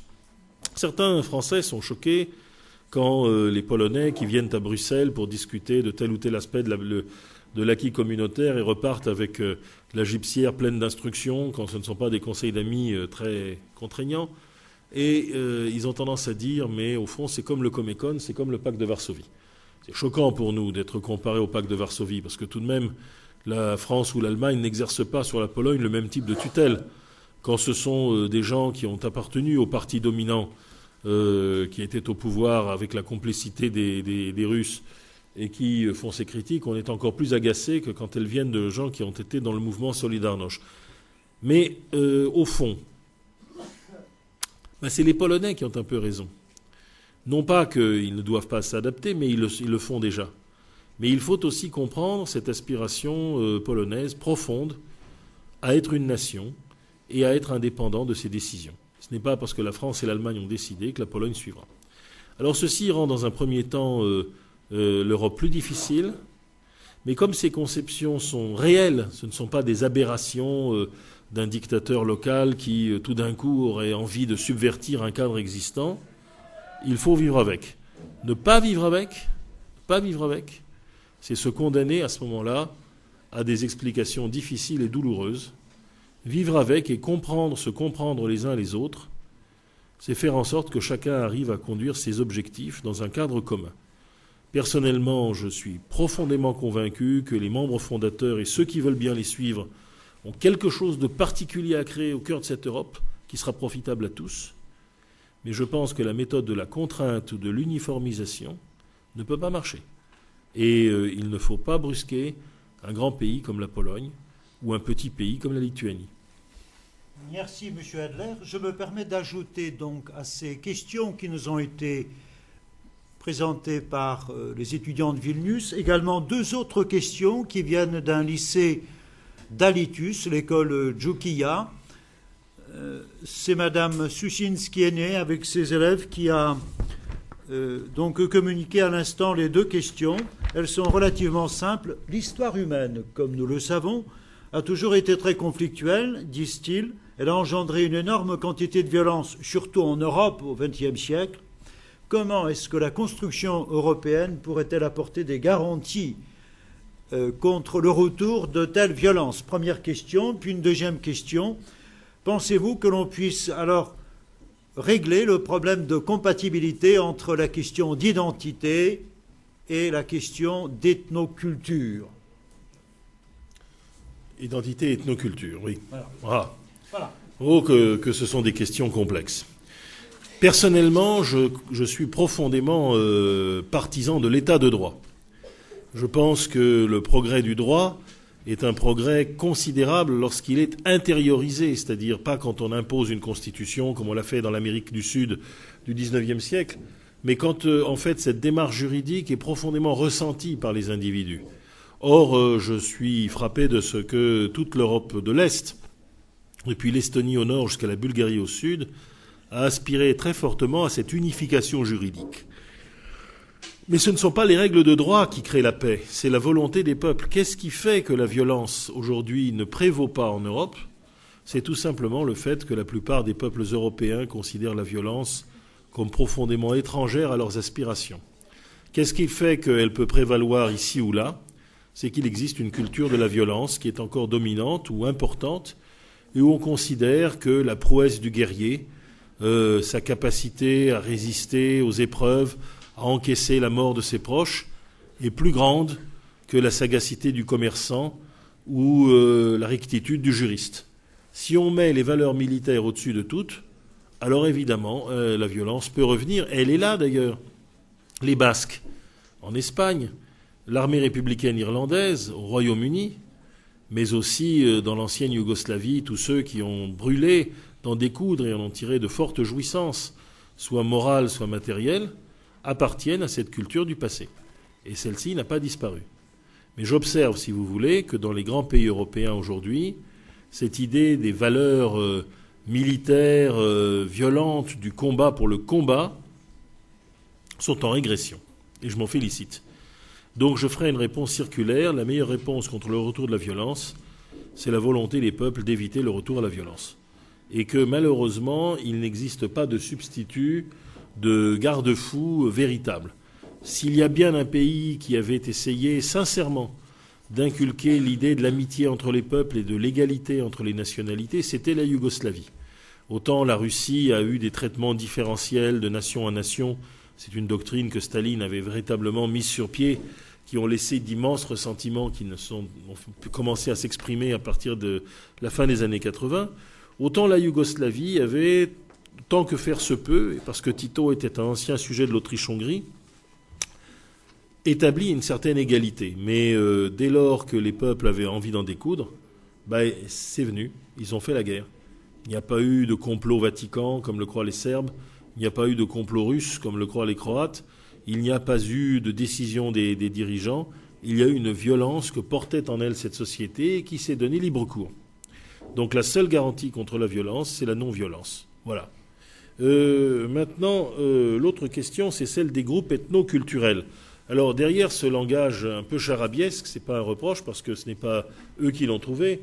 Nos amis lituaniens veulent dire comment peut-on aujourd'hui, dans le monde où nous sommes, concilier un patriotisme national qu'ils éprouvent évidemment, un patriotisme européen et une prise en compte de groupes minoritaires qui ne se reconnaissent pas dans le destin de la nation. C'est un problème très sérieux auquel nous sommes confrontés depuis euh, l'Irlande jusqu'à la Lituanie, en effet. En Lituanie, les, villages polonais, qui sont assez nombreux dans la région de Vilna-Vilnius, se sont euh, associés avec euh, les Russes pour combattre les Allemands. Et ils ont donc une histoire un peu différente de la majorité des Lituaniens entre 41 et 45. Au moment de la soviétisation, les Russes ont encore fait fond sur euh, l'ethnie polonaise. Alors là où le monde est curieux, il y a beaucoup plus de Polonais en Biélorussie qu'il n'y en a en, Lituanie. Mais en Biélorussie, euh, la politique soviétique a été de nier purement et simplement la nationalité polonaise. De sorte que beaucoup de gens en Biélorussie qui se déclaraient biélorusses et non russes sont en fait des Polonais. Euh, mais il était impossible de se déclarer polonais en Biélorussie et en Ukraine après 1945. Les parents demandaient que l'enfant soit de nationalité polonaise et soviétique. Ils ne pouvaient pas. Il n'y avait pas d'école polonaise, même dans des régions où il y avait pas mal de Polonais. Et ceux-ci sont réapparus bizarrement avec la perestroïka. Tout d'un coup, la minorité polonaise en Biélorussie est passée de 4 à 5 à près de 25% C'était le retour à la vérité des prix. Euh, au contraire, euh, en Lituanie, la minorité polonaise a été encouragée pour ne pas, euh, pour créer un, élément de dissension avec la majorité lituanienne. Comprenne qui pourra. Ça a l'air compliqué quand on le voit, mais le cerveau de Staline était compliqué. C'est d'ailleurs pour ça qu'il était retors et redoutable. Et aujourd'hui, ces petits patriotismes peuvent s'opposer aux grands. Eh bien, je crois que l'Europe permet un certain équilibre. C'est-à-dire que finalement, euh, le patriotisme territorial, l'idée que chacun appartient finalement à une communauté qui n'est pas fixée par la langue, la religion ou l'appartenance des parents, mais par le projet d'avenir, a un, grand avenir devant lui. Mais qu'aujourd'hui, pour beaucoup d'États qui ont été enfermés dans des tragédies difficiles, le patriotisme territorial qui est l'avenir ne peut se vivre qu'avec l'aide de l'Europe. C'est là où l'Europe a un très grand rôle à jouer. Merci, M. Adler. Voilà pour la séquence lituanienne. Nous remercions beaucoup nos amis de Vilnius et d'Alitus euh, euh, d'avoir travaillé, qu'ils restent donc en ligne avec nous. Je voudrais maintenant passer à la séquence consacrée à nos correspondants à Varsovie qui malheureusement ne peuvent pas émettre, mais ils nous ont envoyé un document euh, vidéo, enfin simple, avec un texte que je vous propose d'abord de découvrir et ensuite je donnerai les questions qui viennent de m'être communiquées via chat. Voilà. Que la régie nous passe donc le document consacré à Varsovie. En 1925, l'Institut français de Varsovie participe pleinement au développement des relations franco-polonaises.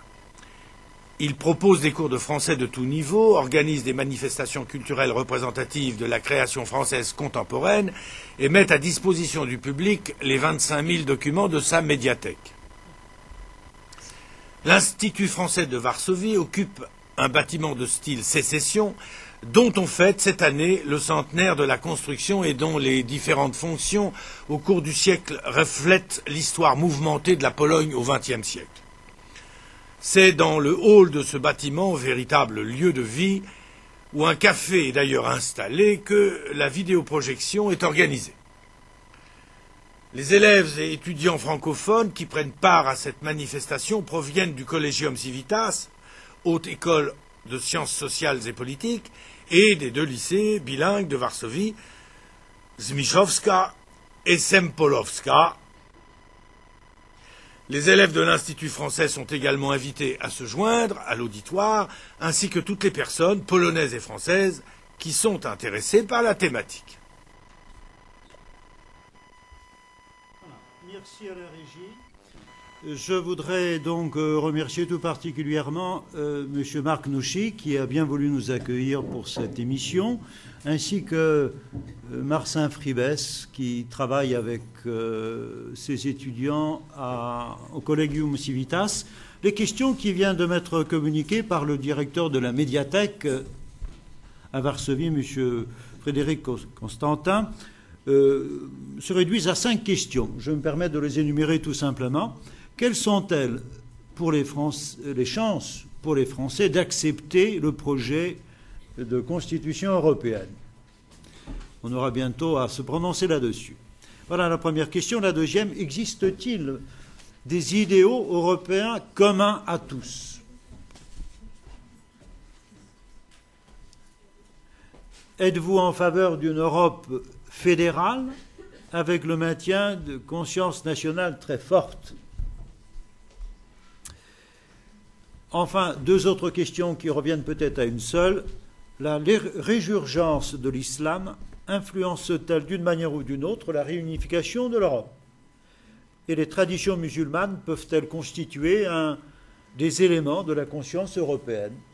Voilà les cinq questions que je vous confie au nom de nos partenaires de Varsovie. Vous avez le temps qui vous paraît nécessaire pour y répondre. Je ne vois que quatre d'abord, moi.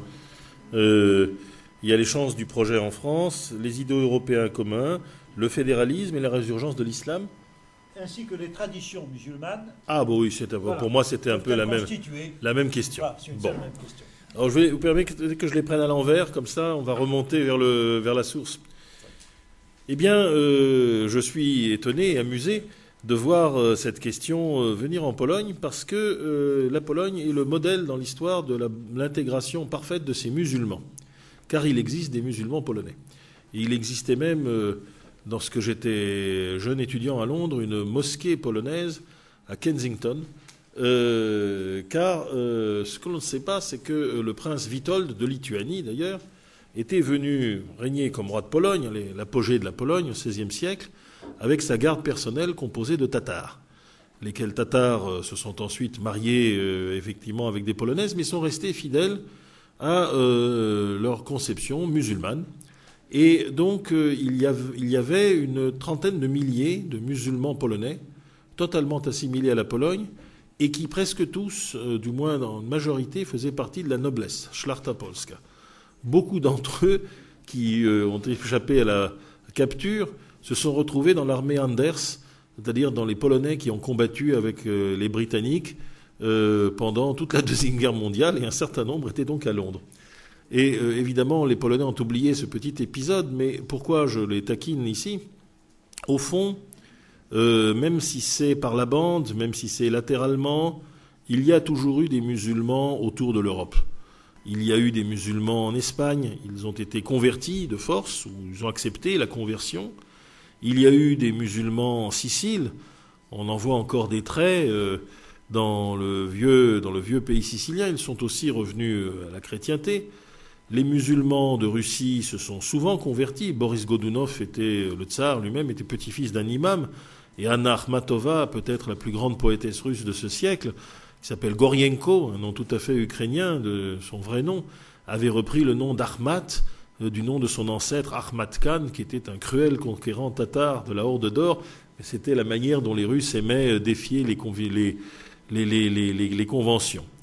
Euh, évidemment, le cœur de l'Europe n'a pas été musulman, mais par exemple des termes comme shérif, comme cheikh, dire pouvoir, bah, tout ça est venu de amiral, chimie, algorithme, ça, c'est des mots euh, qui viennent euh, du patrimoine arabe ou persan euh, qui sont rentrés dans la culture européenne. Donc, il ne faut peut-être pas dramatiser à l'excès la séparation entre musulmans et non-musulmans. Que la majorité des musulmans dans le monde ne soient pas européens, c'est l'évidence. Mais il y en a qui le sont. Et voyez, aujourd'hui, nous sommes dans un défi particulier. Al-Qaïda, mais plus généralement l'islamisme contemporain, euh, témoins de l'échec des nationalismes laïcs, du nationalisme arabe en particulier, tiennent le discours suivant à tous les musulmans de la terre. Vous n'êtes pas égyptiens, arabes, saoudiens, irakiens, iraniens, afghans, marocains ou indonésiens. Non, vous appartenez à une nation dont la définition est religieuse, c'est l'islam. L'islam est votre communauté. Et personnellement, quand je vois euh, des musulmans bosniaques sont pourtant euh, bien travaillés par les frères musulmans après ce qu'ils ont subi pendant la guerre civile. Des musulmans turcs ou des musulmans du Caucase. Dire, vous savez, nous, nous sommes musulmans, c'est notre religion, mais notre identité véritable, c'est l'Europe. Nous avons plus de points communs, nous Turcs, avec des Espagnols, des Italiens en Méditerranée, mais même avec les Allemands. Nous avons plus de points communs, nous, euh, Azerbaïdjanais, avec les Arméniens et avec euh, que nous combattons encore, et avec les Géorgiens qui sont nos alliés, nous avons plus de points communs, nous, euh, les Albanais, avec les peuples voisins, notamment les Grecs, que nous n'en avons avec notre passé musulman. Je me dis que ce n'est pas malsain.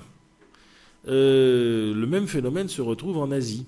Les Indonésiens, les Malais se rendent compte que finalement leur culture est marquée bien sûr par la religion musulmane, mais que l'espace dans lequel ils vivent, c'est plutôt celui de l'Asie euh, orientale avec les Chinois les Japonais et les Vietnamiens et les Thaïs.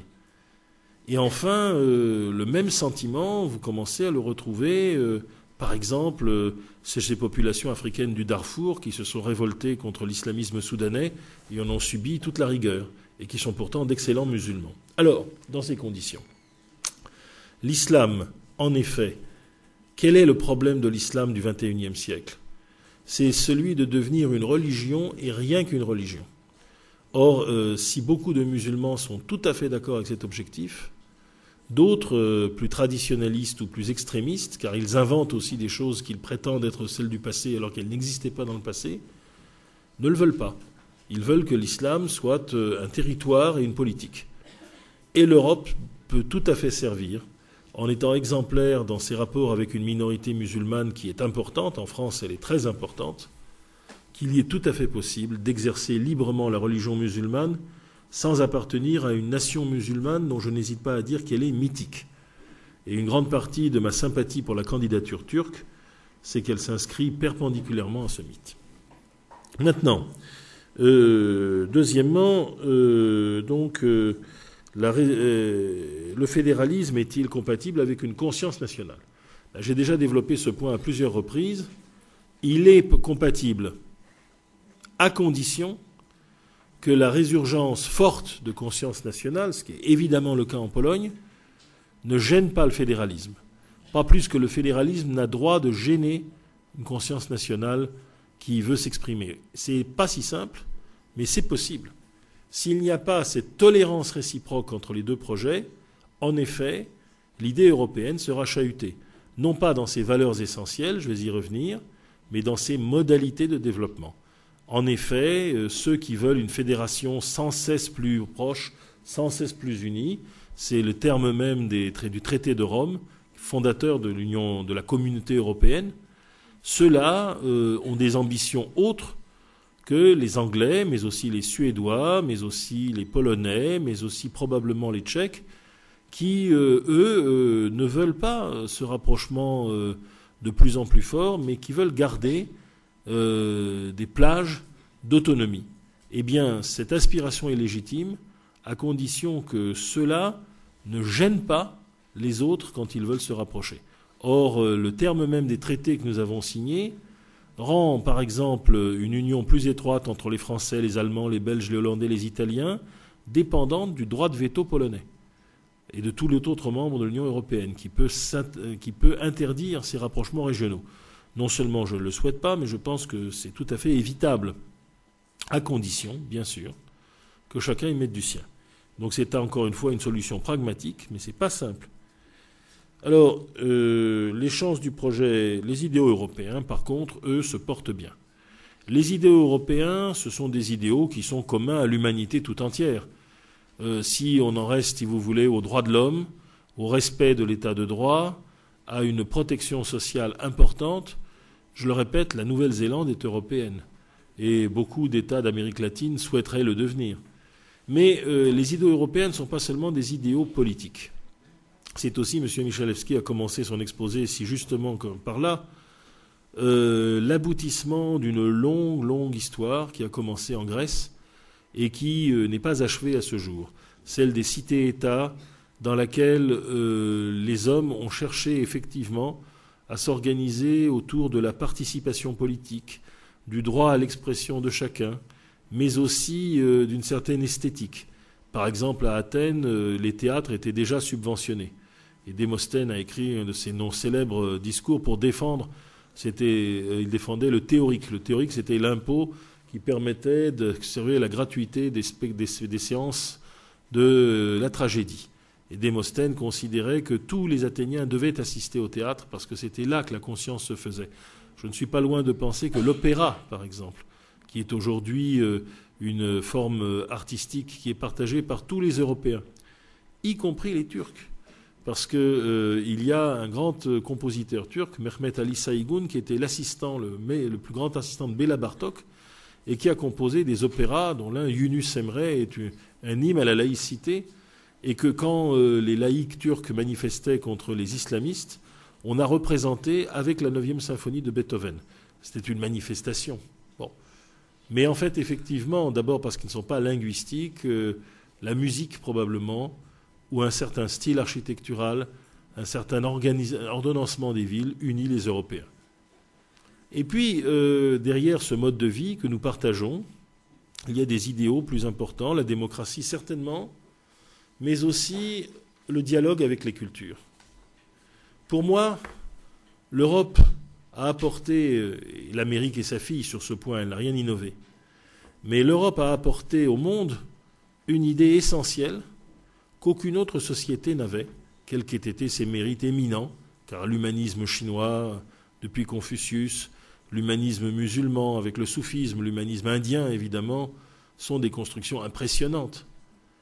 Mais aucune n'est arrivée à cette idée européenne que le monde, euh, que l'humanité est une, et donc que l'Europe n'est pas seule. Cette idée a été formidablement travaillée par l'esprit de culpabilité qui caractérise la culture judéo-chrétienne, mais elle est peut-être la contribution la plus importante que l'Europe aujourd'hui puisse faire au monde. Accepter les autres, accepter qu'on n'est pas seul au monde, accepter qu'on ne détient pas toutes les vérités. Les Européens se sont jetés sur toutes les langues les plus étranges, les plus rares, ils les ont apprises, ils les ont traduites. Les Européens ont envoyé des missionnaires. Quand vous allez dans la cathédrale d'Ypres en Belgique, vous voyez ces braves dames flamandes avec euh, leurs voiles et tout ça, qui étaient missionnaires en Mongolie. En Mongolie. Euh, ce sont des jésuites portugais qui ont atteint le Tibet au XVIe siècle. Euh, vous retrouvez des noms français au, fin fond du Far West. parce que quelques coureurs des bois et quelques jésuites canadiens étaient allés jusque-là. C'est comme ça que nous avons le lac des grands tétons et les pieds noirs et les nez percés en français dans le texte. L'Europe s'est répandue dans tout le monde, avec brutalité, parfois avec cruauté. Mais l'Europe a finalement compris de cet immense, de cet immense euh, développement qu'elle n'était pas seule. Et ce qui fait que les Européens sont grands aujourd'hui, c'est peut-être ce sentiment de limite auquel ils ont atteint. Bien sûr, euh, aujourd'hui, je vois ces pétitions qui réapparaissent sur l'esclavage il y a beaucoup de vrai dans cette euh, volonté des Antillais, notamment en France, de dire oui, nous avons été esclaves et personne ne s'est intéressé à notre sort. Bien sûr, mais à condition que l'on dise aussi que l'esclavage a été un phénomène malheureusement universel, que l'on retrouve dans tous les continents, sous toutes les latitudes et partout avec la même cruauté, mais qu'en revanche, il y a une partie de ce monde qui a rejeté l'esclavage à l'époque où il faisait la prospérité de villes comme Bordeaux, Nantes ou Bristol. Ce sont les Européens. Quant au projet en France, bah, j'espère bien que le oui va passer. Je ne vais pas me cacher derrière mon petit doigt. Mais euh, vous savez qu'en France, nous aimons le chahut. C'est un peu un trait national qui n'est pas un des plus beaux. Là où dans d'autres sociétés on arrive par la négociation, la discussion euh, à avancer, en France il arrive que d'abord il y ait un chahut épouvantable et qu'ensuite on trouve la solution. Et donc, euh, comme beaucoup de Français, comme tous les Européens sont inquiets, se demandent où va l'Europe, que va-t-elle devenir, la tentation du oui pour se payer la classe dirigeante française dans son ensemble, qui est tout entière massée pour le oui, existe. En France, nous avons beaucoup de partis irrationnels. Nous avons eu aux élections présidentielles 12% de trotskistes, 20% d'extrême droite, près de 5% de chasseurs. Ça fait du monde tout ça. Hein Alors euh, j'espère que le oui passera. Merci. Je découvre donc sur mon écran que Varsovie voudrait prendre encore la parole, au moins par le biais d'une question. Est-ce que euh, la régie nous autorise à prendre la question en audio? Eh bien, je la formule moi-même, si vous voulez bien. La question nous vient donc euh, d'une des étudiantes donc, en sciences politiques à Varsovie qui nous demande si il existe donc, s'il vous plaît, des chances d'un compromis européen en matière de politique internationale. Oui, bien sûr. Je pense que nos amis polonais ont à l'esprit la question du Moyen-Orient. Je crois que les points de vue se sont beaucoup rapprochés ces derniers mois. Disons que les Américains euh, n'ont plus le côté triomphaliste que leur victoire militaire assez facile sur Saddam Hussein leur avait donné. Ils se rendent compte qu'une chose est de disperser une armée déjà bien éprouvée comme celle de l'armée du, bas irakien, une autre est de rebâtir à partir de zéro un État euh, qui est profondément traumatisé et que là, euh, ils ont besoin de petites mains, y compris françaises et allemandes. Ils ont mieux mesuré aussi que les Français, les Allemands, après tout, euh, en Afghanistan, à Djibouti, continuent à les aider et n'ont pas rompu tout lien de solidarité, notamment dans la lutte antiterroriste. Quant aux Européens, ils se rendent compte que finalement la chute de la dictature de Saddam Hussein n'était pas une si mauvaise chose et que ce qu'elle a enclenché, par exemple au Liban, est extrêmement prometteur. Et donc, dans ce climat un peu de grâce que nous voyons naître au Moyen-Orient, cette révolution pacifique libanaise qui ressemble à l'Ukraine, mais aussi à la Pologne de Solidarność, dans euh, cette reconstruction d'un État irakien où les gens manifestement sont contents de voter pour la première fois de leur vie, dans euh, les premiers pas d'une réconciliation encore timide entre Palestiniens et Israéliens, il y a des espoirs et qu'il ne faut pas les manquer. Donc oui, le compromis est possible. Mais je pense surtout que de cette période naîtra l'idée qu'une politique étrangère européenne euh, trop contraignante, qui se résumerait à des principes presque, presque inexistants, n'est pas encore possible, mais qu'il faut apprendre à se tolérer et à s'écouter les uns les autres. C'est vrai pour le noyau européen, mais c'est vrai aussi pour nos amis polonais. Merci. Nous changeons de séquence. Je remercie donc nos correspondants polonais pour leurs questions. Nous nous installons donc euh, à Sèvres. Je donne la parole au public ici présent je crois qu'il y a une série de questions qui ont été préparées par les étudiants en classe prépa. C'est à eux de se manifester. Le micro peut-il leur être euh, confié, s'il vous plaît? J'appelle donc la régie pour euh, le micro mobile, de façon à ce que les questions puissent être formulées de manière audible. Est-ce qu'il y a des questions? Voilà, le micro va passer. Je vous prie, au premier rang, il y a une première question à formuler. Mademoiselle, je vous prie de vous mettre debout, si vous voulez bien, pour formuler votre question. Euh, compte tenu de la place historique euh, de la Méditerranée dans la construction de l'identité européenne euh, et la naissance d'une conscience européenne, n'est-elle pas négligée depuis la conférence de Barcelone en 1992 au profit d'un débat polarisé sur, sur l'Est? Alors vous avez, vous avez raison, mais le débat ne peut pas ne pas se polariser sur l'Est. C'est inévitable. C'est inévitable parce que l'Est fait vraiment partie de l'Europe et que l'Est demande, a demandé et a obtenu de faire partie de l'Europe. Et le problème n'est pas encore terminé. Il y a eu la guerre civile yougoslave, terrible mais il y a euh, maintenant la démocratie en Ukraine. Et euh, nous aurons à un moment ou à un autre à nous poser la question de savoir comment nous allons nous entendre avec les Russes, car il n'est pas possible d'utiliser l'Ukraine, comme on le voit un peu sur cette carte, comme la fin des terres européennes, la Biélorussie aussi pendant qu'on y est, et puis de rejeter les Russes, qui sont européens bien sûr, culturellement, dans les ténèbres extérieures. Si nous faisons ça, nous pouvons être sûrs que nous accentuons toutes les tendances dictatoriales en Russie. Donc cette affaire n'est pas terminée. Et l'intégration de pays pauvres comme la Roumanie et la Bulgarie, qui, euh, on le sait, vont venir dans 2-3 ans, euh, va encore en renforcer cette, euh, cette idée. Donc il ne faut pas se, leurrer. Le pivot aujourd'hui de la politique européenne, c'est l'intégration de l'Est européen. Et c'est une affaire pour une génération. Est-ce pour autant qu'il ne doit pas y avoir de politique méditerranéenne? Là encore, la carte est éloquente. La frontière méditerranéenne, c'est la frontière sud des États méditerranéens, Espagne, Italie, Grèce, si on veut, Malte et Chypre. Et pour l'instant, d'ailleurs, les Chypriotes ne paraissent pas très décidés à favoriser la réunification avec la partie turque de l'île, parce qu'ils préfèrent voir les Turcs dehors que dedans. Alors même qu'ils se déclaraient profondément désireux de réunifier l'île, finalement, bah, ils sont très contents comme ça. La vérité, c'est que la frontière entre la chrétienté et l'islam, je vous ai dit qu'il fallait la relativiser, j'en suis profondément persuadé, mais c'est une frontière historique profonde. On peut même dire que la Méditerranée unie, c'est le monde antique, et que le monde médiéval, vestibule du monde moderne, c'est quand justement cette Méditerranée cesse d'être centrale. Elle est d'abord fermée par la guerre et la course, et à partir du XVIe siècle, fin du XVe siècle, les Européens la contournent c'est Vasco de Gama qui franchit le cap de Bonne-Espérance, et puis c'est Christophe Colomb et Magellan qui découvrent l'Amérique, et fini.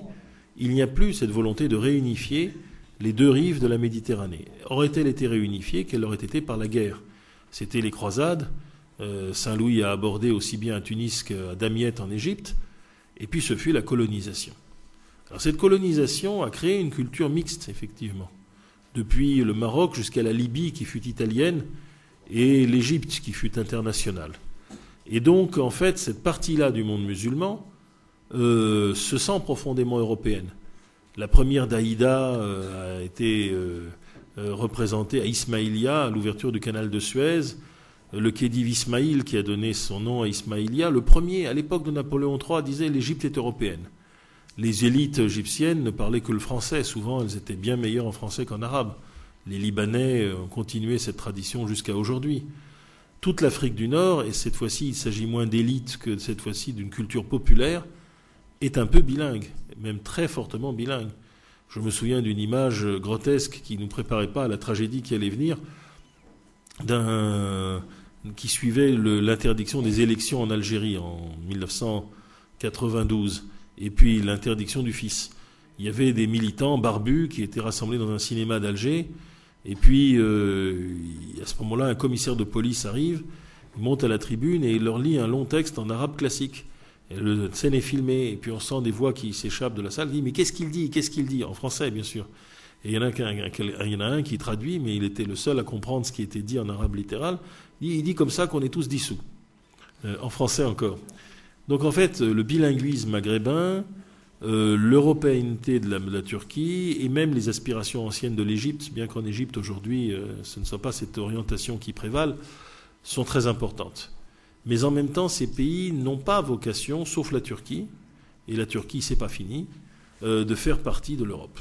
Donc, il s'agit là, beaucoup plus, dans le processus de Barcelone, d'organiser les rapports entre des pays frontaliers de l'Europe et l'Union européenne elle-même. Maintenant, il ne faut jamais insulter l'avenir, comme le disait déjà Edgar Faure, et personne ne, dit que si, par exemple, le Maghreb connaît une révolution laïque, qu'il rejette finalement ses rapports avec l'Arabie saoudite et le cœur du monde arabe, et qu'il trouve au fond que son appartenance à un ensemble européen est plus importante, il n'est pas, il, pas du tout interdit de penser que la frontière de l'Europe sera un jour sur le Sahara, au Sahara, comme elle sera un jour à Vladivostok. Mais dans l'état actuel des choses, euh, se poser, il y a beaucoup, beaucoup de choses à faire, évidemment, au Maghreb, hein, c'est pas ça que je dis. Mais euh, se poser le problème de l'intégration européenne de ces régions, c'est véritablement là charger la barque de telle sorte qu'elle va couler.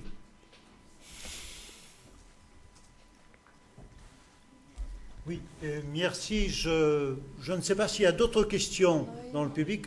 Allons-y, très euh, rapidement, quitte à y revenir après. Oui, en fait, la, place un peu d'exception de la Grande-Bretagne en Europe, est-ce qu'on ne peut pas dire qu'elle garantit euh, d'une certaine façon une articulation charnière entre l'Union européenne et les États-Unis ou, ou est-ce que ce serait plutôt un risque dans une politique extérieure commune? Aujourd'hui, c'est la solution idéale. Mais votre question, euh, pratiquement, est la réponse. Les deux existent. Ça dépend de la sagacité des gouvernants anglais, ça dépend de la sagacité des gouvernements européens. Pour l'instant, la balle est plutôt dans les Européens continentaux. Ceux-ci ne comprennent pas l'Angleterre. Ils ne voient pas que l'Angleterre joue le jeu de l'Europe beaucoup plus euh, honnêtement que ce que l'on prétend parfois, que les Anglais, euh, finalement, prennent au sérieux les institutions européennes, le Parlement européen, parfois davantage que nous que les, parlementaires européens britanniques sont très assidus et qu'au fond, les Anglais ne demandent qu'à jouer le rôle qu'ils peuvent jouer dans les limites qu'ils se sont assignées. Mais en même temps, euh, il faudrait éviter cette tradition presque réflexe qu'ont les Britanniques de considérer que quand l'Europe s'unifie, elle est une menace pour eux. Nous n'en sommes plus là. Et donc, euh, ils devraient comprendre, comme Churchill l'avait dit dès le départ, que l'aide que l'Angleterre peut apporter à la formation d'une Europe continentale unifiée, non seulement ne lui est pas nuisible, mais elle lui est nécessaire. Et c'est ici que la première partie de votre question, qui est esquisser une solution positive, trouve déjà sa réalisation pratique. En réalité, d'abord, le livre sterling indépendante permet à l'Angleterre d'éponger un petit peu les, les chocs en retour du rapport euro-dollar. Parce que la livre sterling se trouve exactement au milieu, comme l'Angleterre. Et donc elle subit moins fortement ces chocs. Mais pour nous aussi, imaginez que la livre sterling soit en zone dollar, eh bien, la baisse de la livre sterling donnerait un avantage aux marchandises anglaises sur le continent énorme. En fait, la Banque d'Angleterre la situe un peu en dessous du dollar, mais euh, quand même proche de l'euro. Ça nous suffit. Et de la même manière, la place de Londres, la ville de Londres, avec l'immense afflux de jeunes de toute l'Europe qui y est, eh bien, c'est un atout pour l'Europe. C'est un atout que la première place financière de la Terre, le lieu de la mondialisation la plus réussie, ce soit Londres et pas New York. Et nous avons intérêt à ce que Londres réussisse. Ça, il faut le comprendre. Mais il faut aussi qu'on comprenne de l'autre côté que Londres réussit parce que, comme Hong Kong, est arrimé aujourd'hui à une Europe puissante, euh, capable de se développer et qui, par Eurostar, a mis fin à l'insularité anglaise proprement dite, ce que les Anglais n'admettent pas, euh, à avoir le rythme de, train de banlieue que prend l'Eurostar une fois qu'il a franchi le tunnel sous la Manche. Merci. Euh, momentanément, donc, nous arrêtons la séquence de Sèvres. Je vais donner la parole à Prague à Marie-Thérèse Girard et à Max qui sont donc euh, en train d'émettre. Je pense que nous pouvons compter sur eux. Je vous donne la parole à Prague. Bonjour Sèvres, ici Prague, ici l'Institut français de Prague. Marie-Thérèse Girard, je représente l'Université Charles ainsi que le lycée français. Voici ma question. Bien que la République tchèque soit un des États candidats les mieux préparés à l'entrée dans l'Union européenne, elle reste confrontée à plusieurs défis à relever dans les années à venir. Reconstruction de l'État et décentralisation amélioration du fonctionnement de la justice, lutte contre la corruption, sécurité sanitaire, protection de l'environnement, fragilités économiques. Certains parmi les citoyens tchèques s'inquiètent d'une intégration qu'ils jugent trop rapide au sein de la communauté. Ils craignent de ne pas être à la hauteur. D'abord au niveau économique. En effet, le salaire moyen par habitant est de 15 000 à 10 000 couronnes par mois, soit 300 à 450 euros.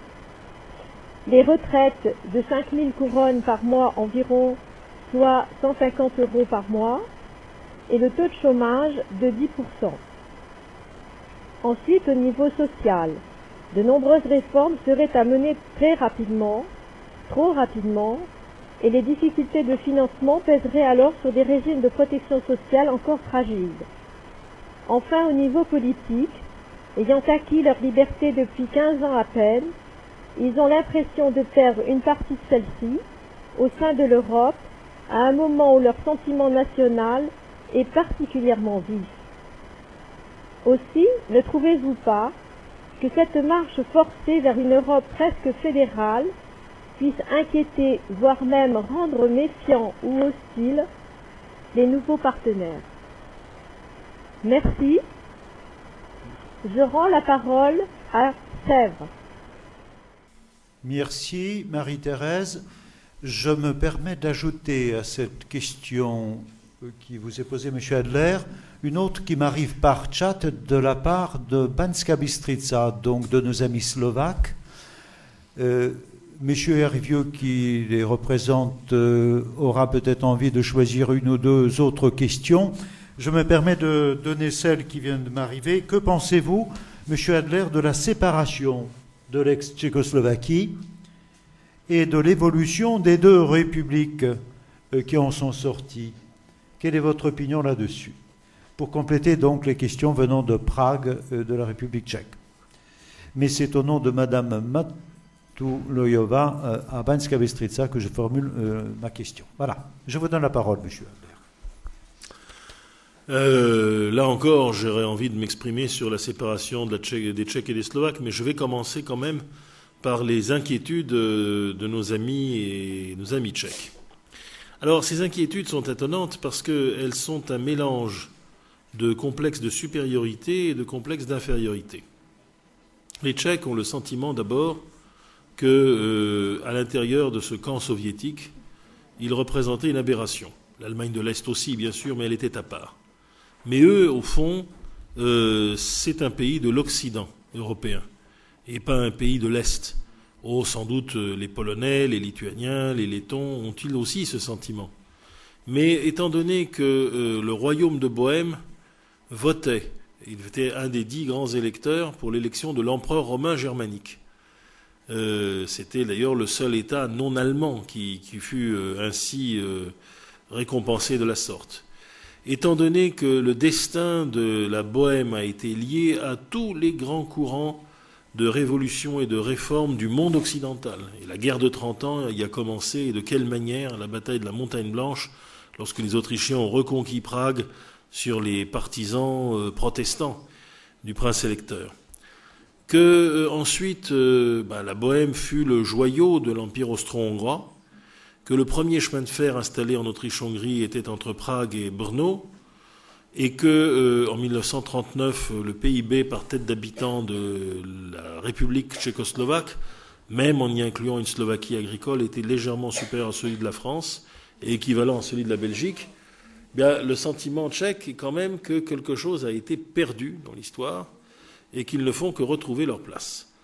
Et alors là euh, vient donc un sentiment euh, d'effondrement de constater que les 50 dernières années ont ainsi été gaspillées. Un sentiment que n'ont pas par exemple les Bulgares, parce que la Bulgarie, qui était un pays agraire euh, éloigné des grands centres de l'Europe, n'a pas vraiment été lésée par le socialisme soviétique comme l'a été le, peuple tchèque, qui avait des avantages et des atouts énormes. Mais euh, ce qui est certain, c'est que les Tchèques euh, ont voulu, à un moment donné, cette entente avec la Russie, parce qu'ils craignaient encore davantage l'absorption par l'Allemagne. Et comme aujourd'hui la Russie est loin, euh, à la fois dans les têtes et géographiquement, aujourd'hui les Tchèques veulent bien revenir en Europe, mais ils ne veulent pas revenir dans une Europe centrale dominée par l'Allemagne, ce qui serait pour eux le retour à la case départ au début de la naissance du peuple tchèque leur anglophilie euh, qui remonte, je le répète, à Jean Hus, qui correspondait avec le réformateur anglais Wycliffe, et euh, à John Dee, le mage de la reine Elisabeth, qui était à la cour de l'empereur Rodolphe à Prague, à la fin du XVIe siècle, euh, ne se démentit pas. Václav Klaus, le président tchèque, se sent très proche des positions de Tony Blair. Donc il y a à la fois un sentiment du temps perdu et une volonté de se maintenir indépendant de la part des Tchèques. Malheureusement, euh, si les Tchèques ont cette volonté, il ne faut pas qu'ils fassent cavalier seul. Et c'est ici que la séparation des Tchèques et des Slovaques, je l'ai personnellement très mal vécue. J'y ai vu comme une régression euh, très grande. Alors, à, l'avantage de cette séparation, pas une victime, pas un coup de feu tiré, pas même une manifestation qui dégénère. Un divorce euh, qui a été autant de velours que la révolution précédente mais un bilan qui, ni pour les Tchèques ni pour les Slovaques, n'est très positif. Et je souhaiterais que Tchèques et Slovaques se rapprochent à l'avenir sans remettre en cause l'existence d'un État slovaque, ça va de soi. Et au fond, comme euh, à deux, on s'en sort pas toujours très bien, le rapprochement, c'est les Tchèques, les Slovaques, les Polonais, les Lituaniens, dans un ensemble slave de l'Ouest, j'ai même trouvé le nom Zapadoslave, après les Yougoslaves, qui bien entendu euh, ne disparaîtrait pas euh, totalement dans la nouvelle Europe, mais constituerait un des môles d'organisation de la nouvelle Europe. Parce que, ici, une petite remarque, on dit que qui trop embrasse mal étreint. Il est évident que dans l'énorme accumulation aujourd'hui de construction nationale qui fait l'Europe, il y a une espèce de mouvement de rééquilibrage qui est le retour à une certaine régionalisation. Par exemple, euh, les Scandinaves y compris avec les Norvégiens et les Islandais qui sont dans l'espace économique européen mais qui ne sont pas dans l'Union européenne, continuent de faire une vraie communauté. Une communauté qui s'est un peu étendue à l'Estonie maintenant. Mais en tout cas, il y a euh, une concertation permanente des gouvernements suédois, danois et même finlandais et même norvégiens. Les nordiques, il faut dire, et pas les scandinaves. Parce que les finlandais n'aimeraient pas être traités de scandinaves. Euh, j'ai observé comment, entre Berlusconi et Aznar, euh, et aussi avec le gouvernement portugais de droite, nous avons assisté à une vraie convergence méditerranéenne. Aujourd'hui, d'ailleurs, les écoliers italiens prennent l'espagnol en première langue à plus de 65%. Autrefois, c'était le français. Donc il y a une régionalisation méditerranéenne du Nord qui se fait jour. J'observe aussi comment, bon, ben, français et allemand s'efforcent d'être le noyau dur. Eh bien, personnellement, je comprends très bien que la tentative qui a été faite à un certain moment de rapprocher les pays de l'Ouest de l'ancien empire soviétique, c'est-à-dire les pays d'Europe du centre, comme on dit maintenant, ensemble pouvaient être source d'ambiguïté, puisque beaucoup, quand il y a eu cette rencontre à Visegrad en Hongrie, des pays qui avaient autrefois réunis par la couronne polonaise, eh bien, certains se sont émus, notamment chez les Tchèques, qu'on agite cette idée d'une réunion des peuples de l'Europe centrale comme palliatif ou comme euh, alternative. On dirait, comme on l'a dit maintenant pour les, les, Turcs, comme partenariat privilégié qui exclurait l'intégration à l'Europe. Donc il y a eu un désintérêt pour cela. Mais euh, aujourd'hui, où l'Europe est venue, il est évident que ces groupes, ces États doivent avoir la même solidarité entre eux que l'ont les Scandinaves. Merci, M. Albert. Nous reviendrons encore aux questions posées ici dans un instant. Pour le moment, je voudrais donner la parole à Alitus, qui a retrouvé la maîtrise de ses moyens vidéo. Nous aimerions les entendre et les voir à l'écran. Alitus, la parole est à vous. Pouvez-vous émettre, s'il vous plaît?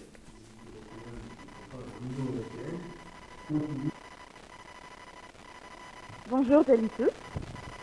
Euh, je vais parler des attentes des jeunes, euh, des jeunesses lituaniennes des années 93 euh, et comment elles se situent entre la Russie et les pays de l'Europe de l'Ouest.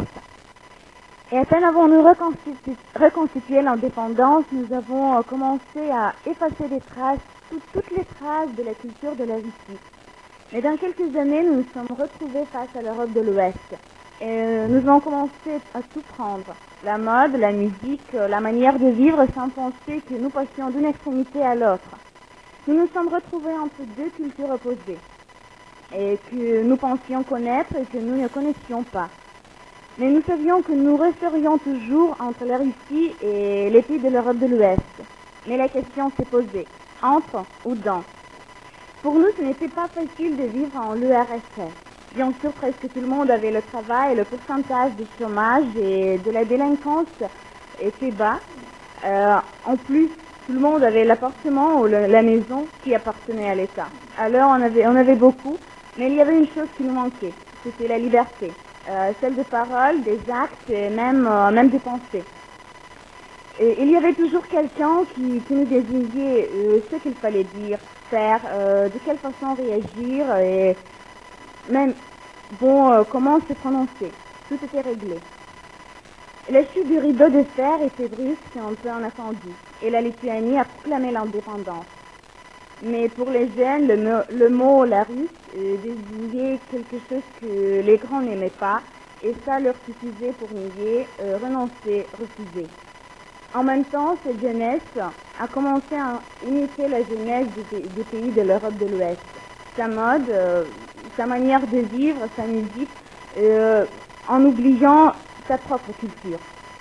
Certains ont même pensé que la vie dans l'Europe de l'Ouest est parfaite, euh, que c'était un paradis. Mais hélas, euh, le capitalisme tant désiré par nous a ses lois et ses côtés négatifs. le progrès engendre le chômage qui crée des problèmes et des conséquences indésirables. La jeunesse, c'est l'avenir de chaque peuple et c'est à nous, les jeunes, de, de décider l'avenir de notre pays.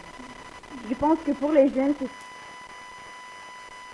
c'est assez difficile de trouver l'équilibre entre la Russie et les pays de, de l'Europe de l'Ouest, mais nous avons choisi. Nous avons choisi car nous sommes trop petits pour rester seuls, car nous avons besoin d'être soutenus financièrement pour euh, pouvoir développer notre économie car nous voulons connaître la société multiculturelle et la civilisation des pays de l'Europe en nous enrichissant des autres et en conservant nos coutumes.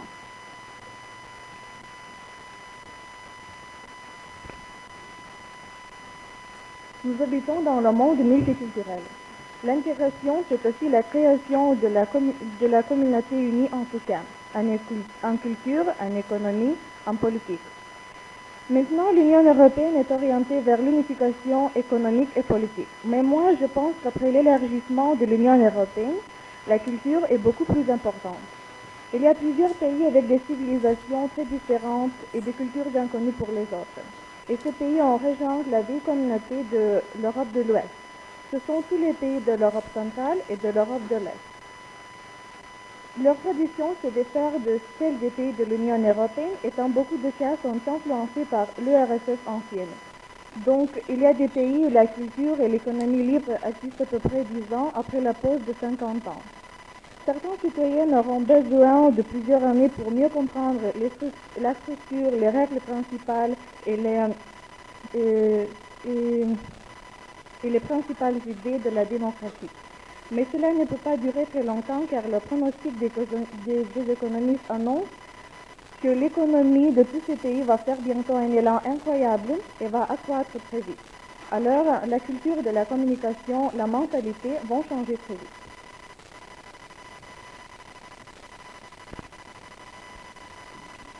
Vous venez de- d'entendre comment changer notre mentalité qui a été très longtemps sous l'effet des dogmes, dogmes politiques. Mais pour nous, les jeunes, c'est déjà une page d'histoire. Devant nos yeux, c'est le 21e siècle qui nous propose d'autres valeurs ainsi que d'autres problèmes qui attendent nos propres solutions. Il y a des questions qui doivent être résolues aujourd'hui. Donc, comment nous, les jeunes, pouvons-nous contribuer à l'épanouissement de l'Europe? Qu'est-ce que nous devons faire pour que l'Europe devienne une grande puissance mondiale Merci. Nous avons noté donc toute une série de questions, Monsieur Adler.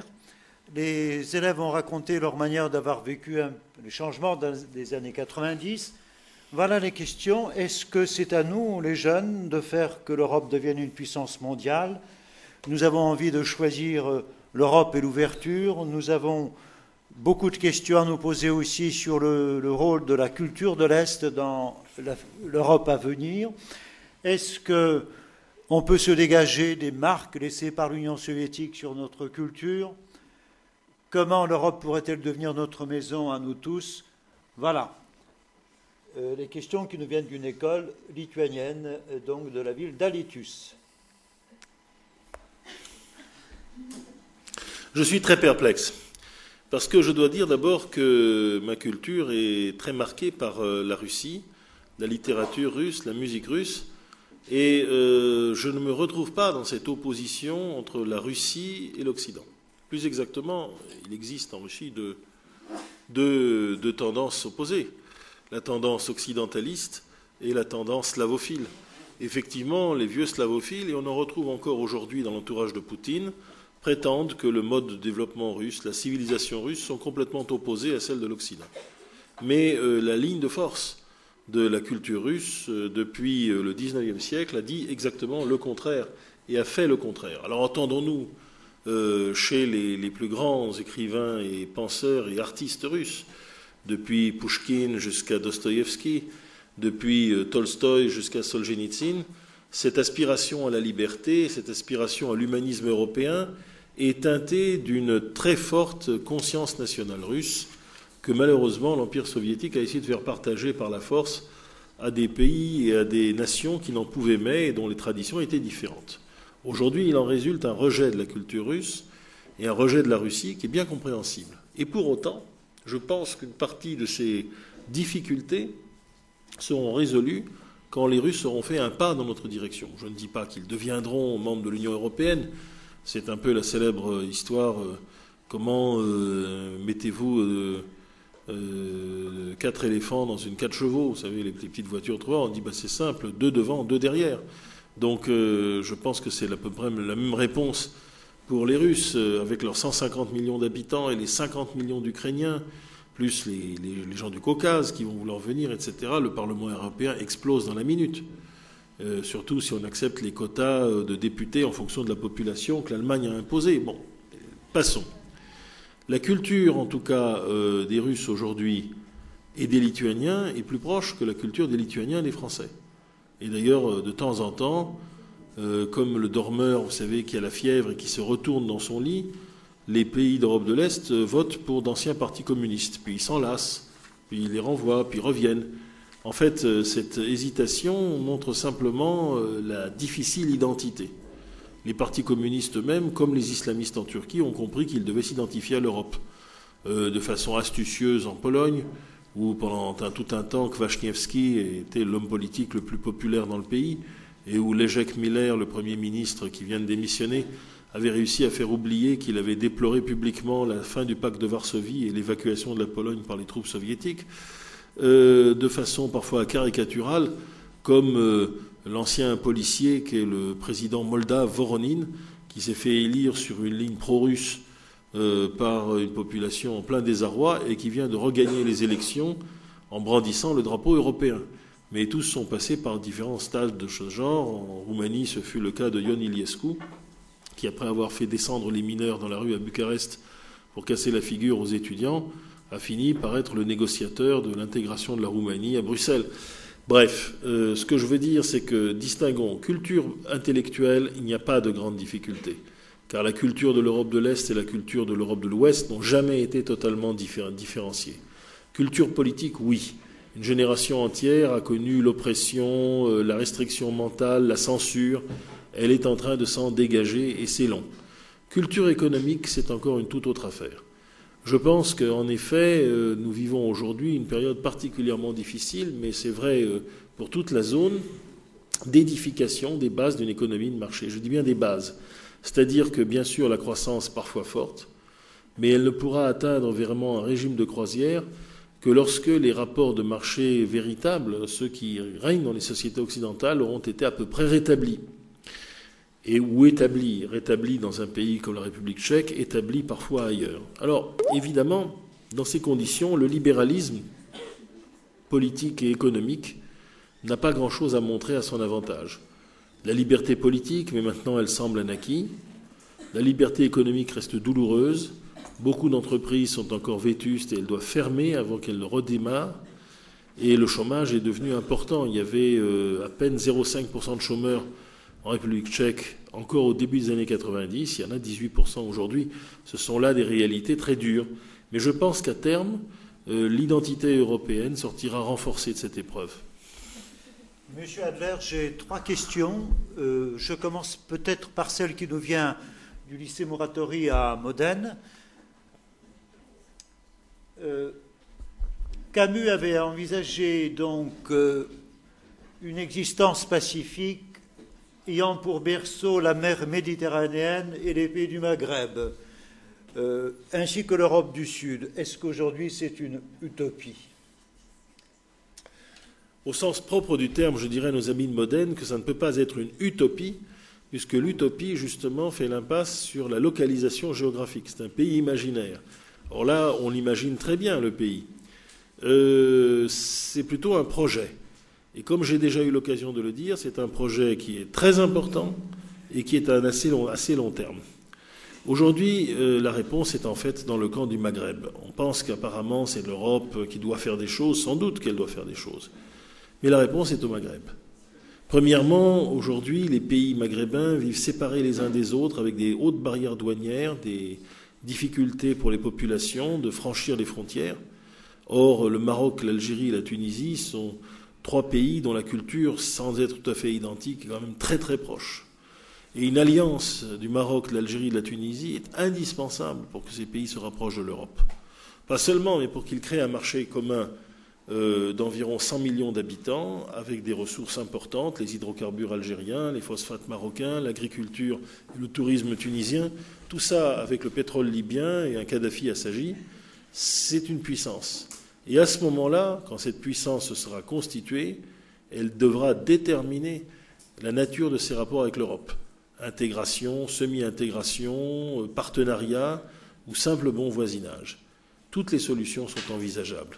Mais l'Europe ne sera pas un, remède miracle. Il ne l'est déjà pas, vous l'avez entendu, pour des pays euh, proches de nous, comme la Lituanie, il ne sera pas un remède miracle à la démocratisation et au développement économique que ces pays doivent rechercher, et je sais qu'ils le recherchent activement. En revanche, un dialogue avec l'Europe renforce tous les courants démocratiques et rationalistes qui aujourd'hui, euh, dans ces trois pays du Maghreb, mettent en échec l'islamisme radical, alors que celui-ci n'est pas du tout en échec en Égypte. Merci. Monsieur Hervieux, puis-je vous donner la parole pour euh, sélectionner une question euh, au nom de nos amis de Banska, s'il vous plaît? Oui, donc euh, nos amis de Banska euh, nous font parvenir quelques questions et bon, je pense plutôt à une question qui n'a peut-être pas été suffisamment abordée. La question est, la suivante. Euh, est-ce qu'il paraît souhaitable assez rapidement de donner la priorité à une refonte unifiée des programmes scolaires? On pense en particulier à la réécriture d'un cours d'histoire, d'autant plus nécessaire peut-être dans les ex-pays de l'Est. Et à quelles conditions cette réécriture de l'histoire, d'une macro-histoire européenne, ne présenterait pas de risque de manipulation? Moi, j'aurais tendance à dire surtout pas euh, de manuel commun, parce que euh, on voit bien comment ce manuel serait fait. Il y aurait euh, de grandes structures historiographiques, des périodes avec des divisions qui sont acceptables. L'époque napoléonienne, elle est pour tout le monde.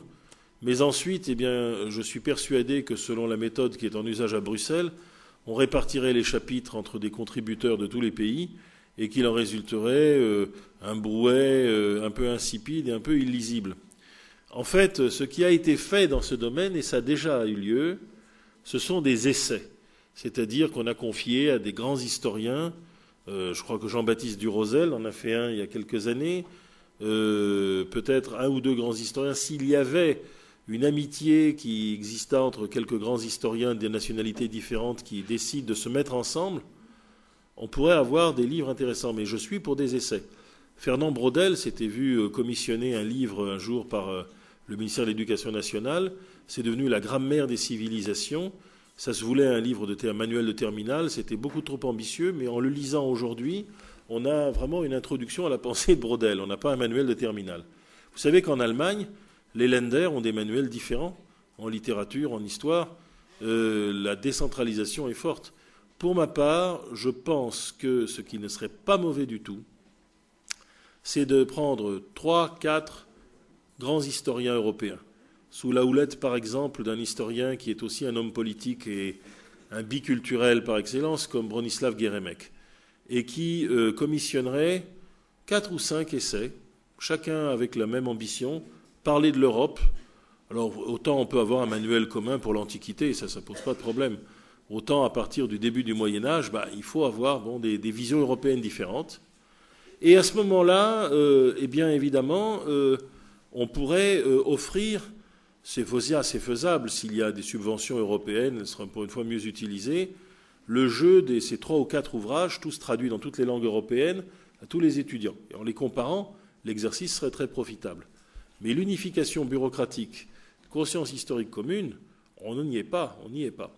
En revanche, si vous voulez, Moyen Âge, nous, euh, jeunes Français, au lycée, qu'avons-nous appris?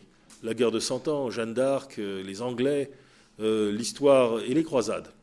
Mais essentiellement la rivalité franco-anglaise. L'histoire du Moyen Âge français, c'est une longue lutte contre ce royaume combattant semi-français qui est l'Angleterre, qui cherche à se soumettre le reste de la France. Voilà.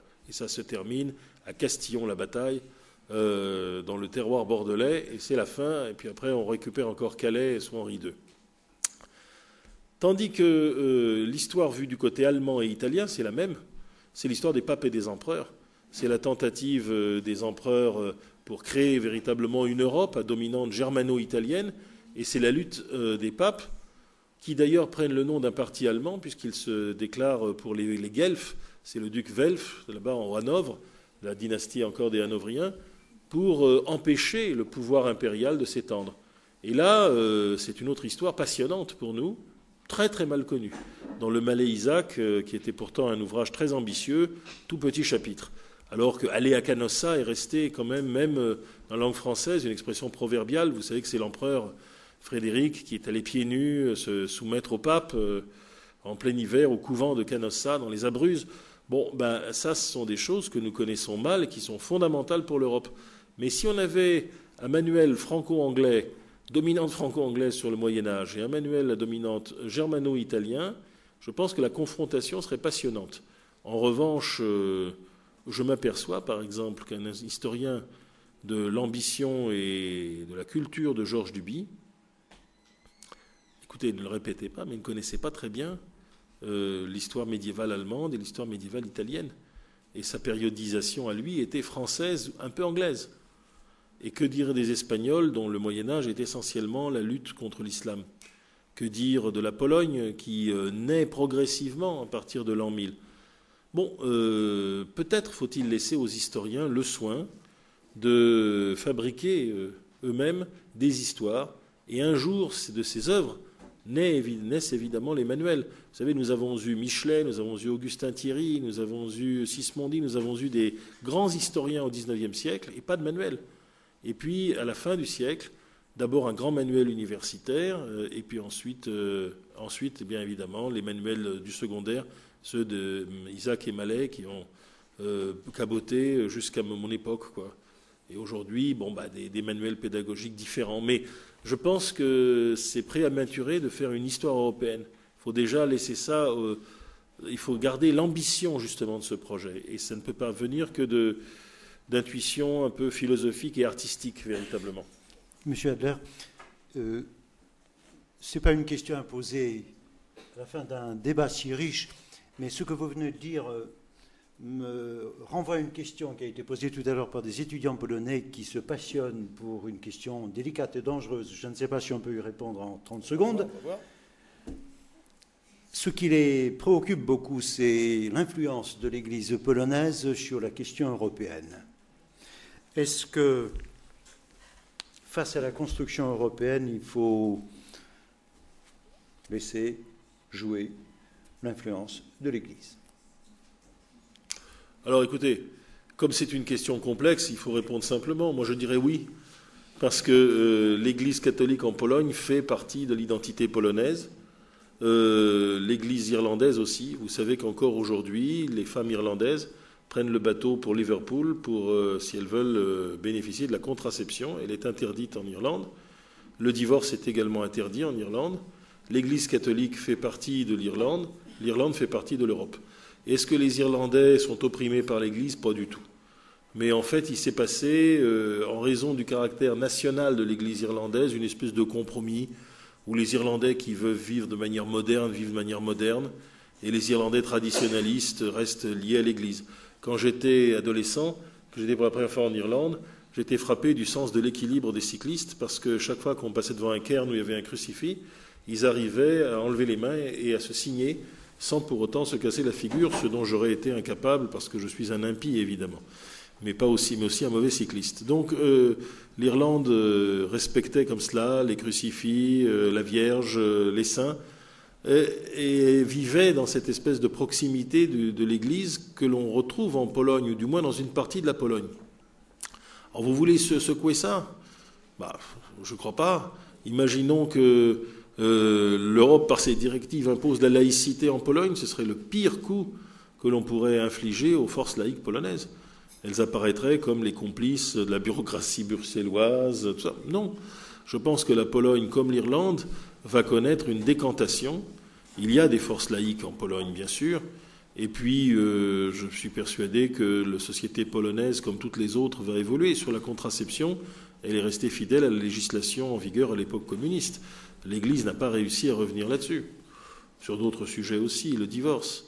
Mais en même temps, les Polonais sont profondément attachés à leur Église, ou plus exactement, tout ce qu'ils ont à lui dire, et ils ont pas mal de griefs envers l'Église, ils veulent lui dire euh, entre Cathieux et entre Polonais.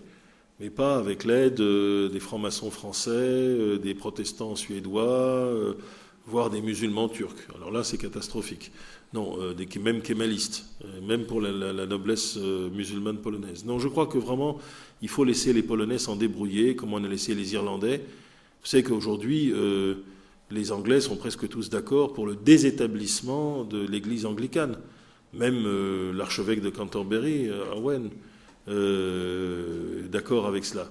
Mais enfin, imaginons qu'il y ait une campagne européenne pour dire aux Anglais maintenant c'est fini, l'Église anglicane devrait être une Église comme une autre, vous êtes en contravention avec les normes européennes, vous auriez un, jet d'adrénaline pour défendre l'Église anglicane que personne ne défend en privé en Angleterre. On retarderait cette évolution de 20 ans.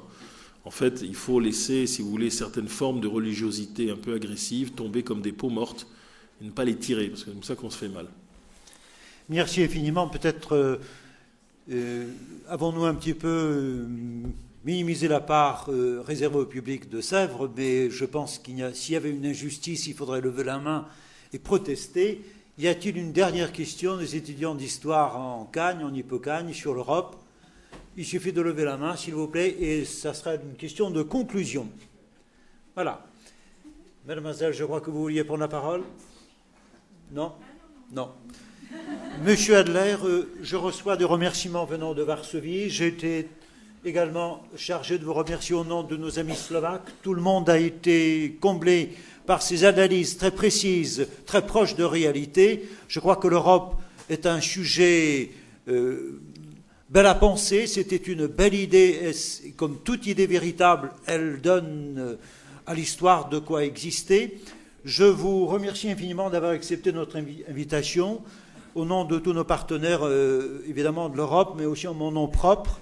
Nous nous retrouverons, quant à nous, pour une, deuxième réunion à la mi-novembre à peu près sur une question générale, comment éduquer à l'Europe.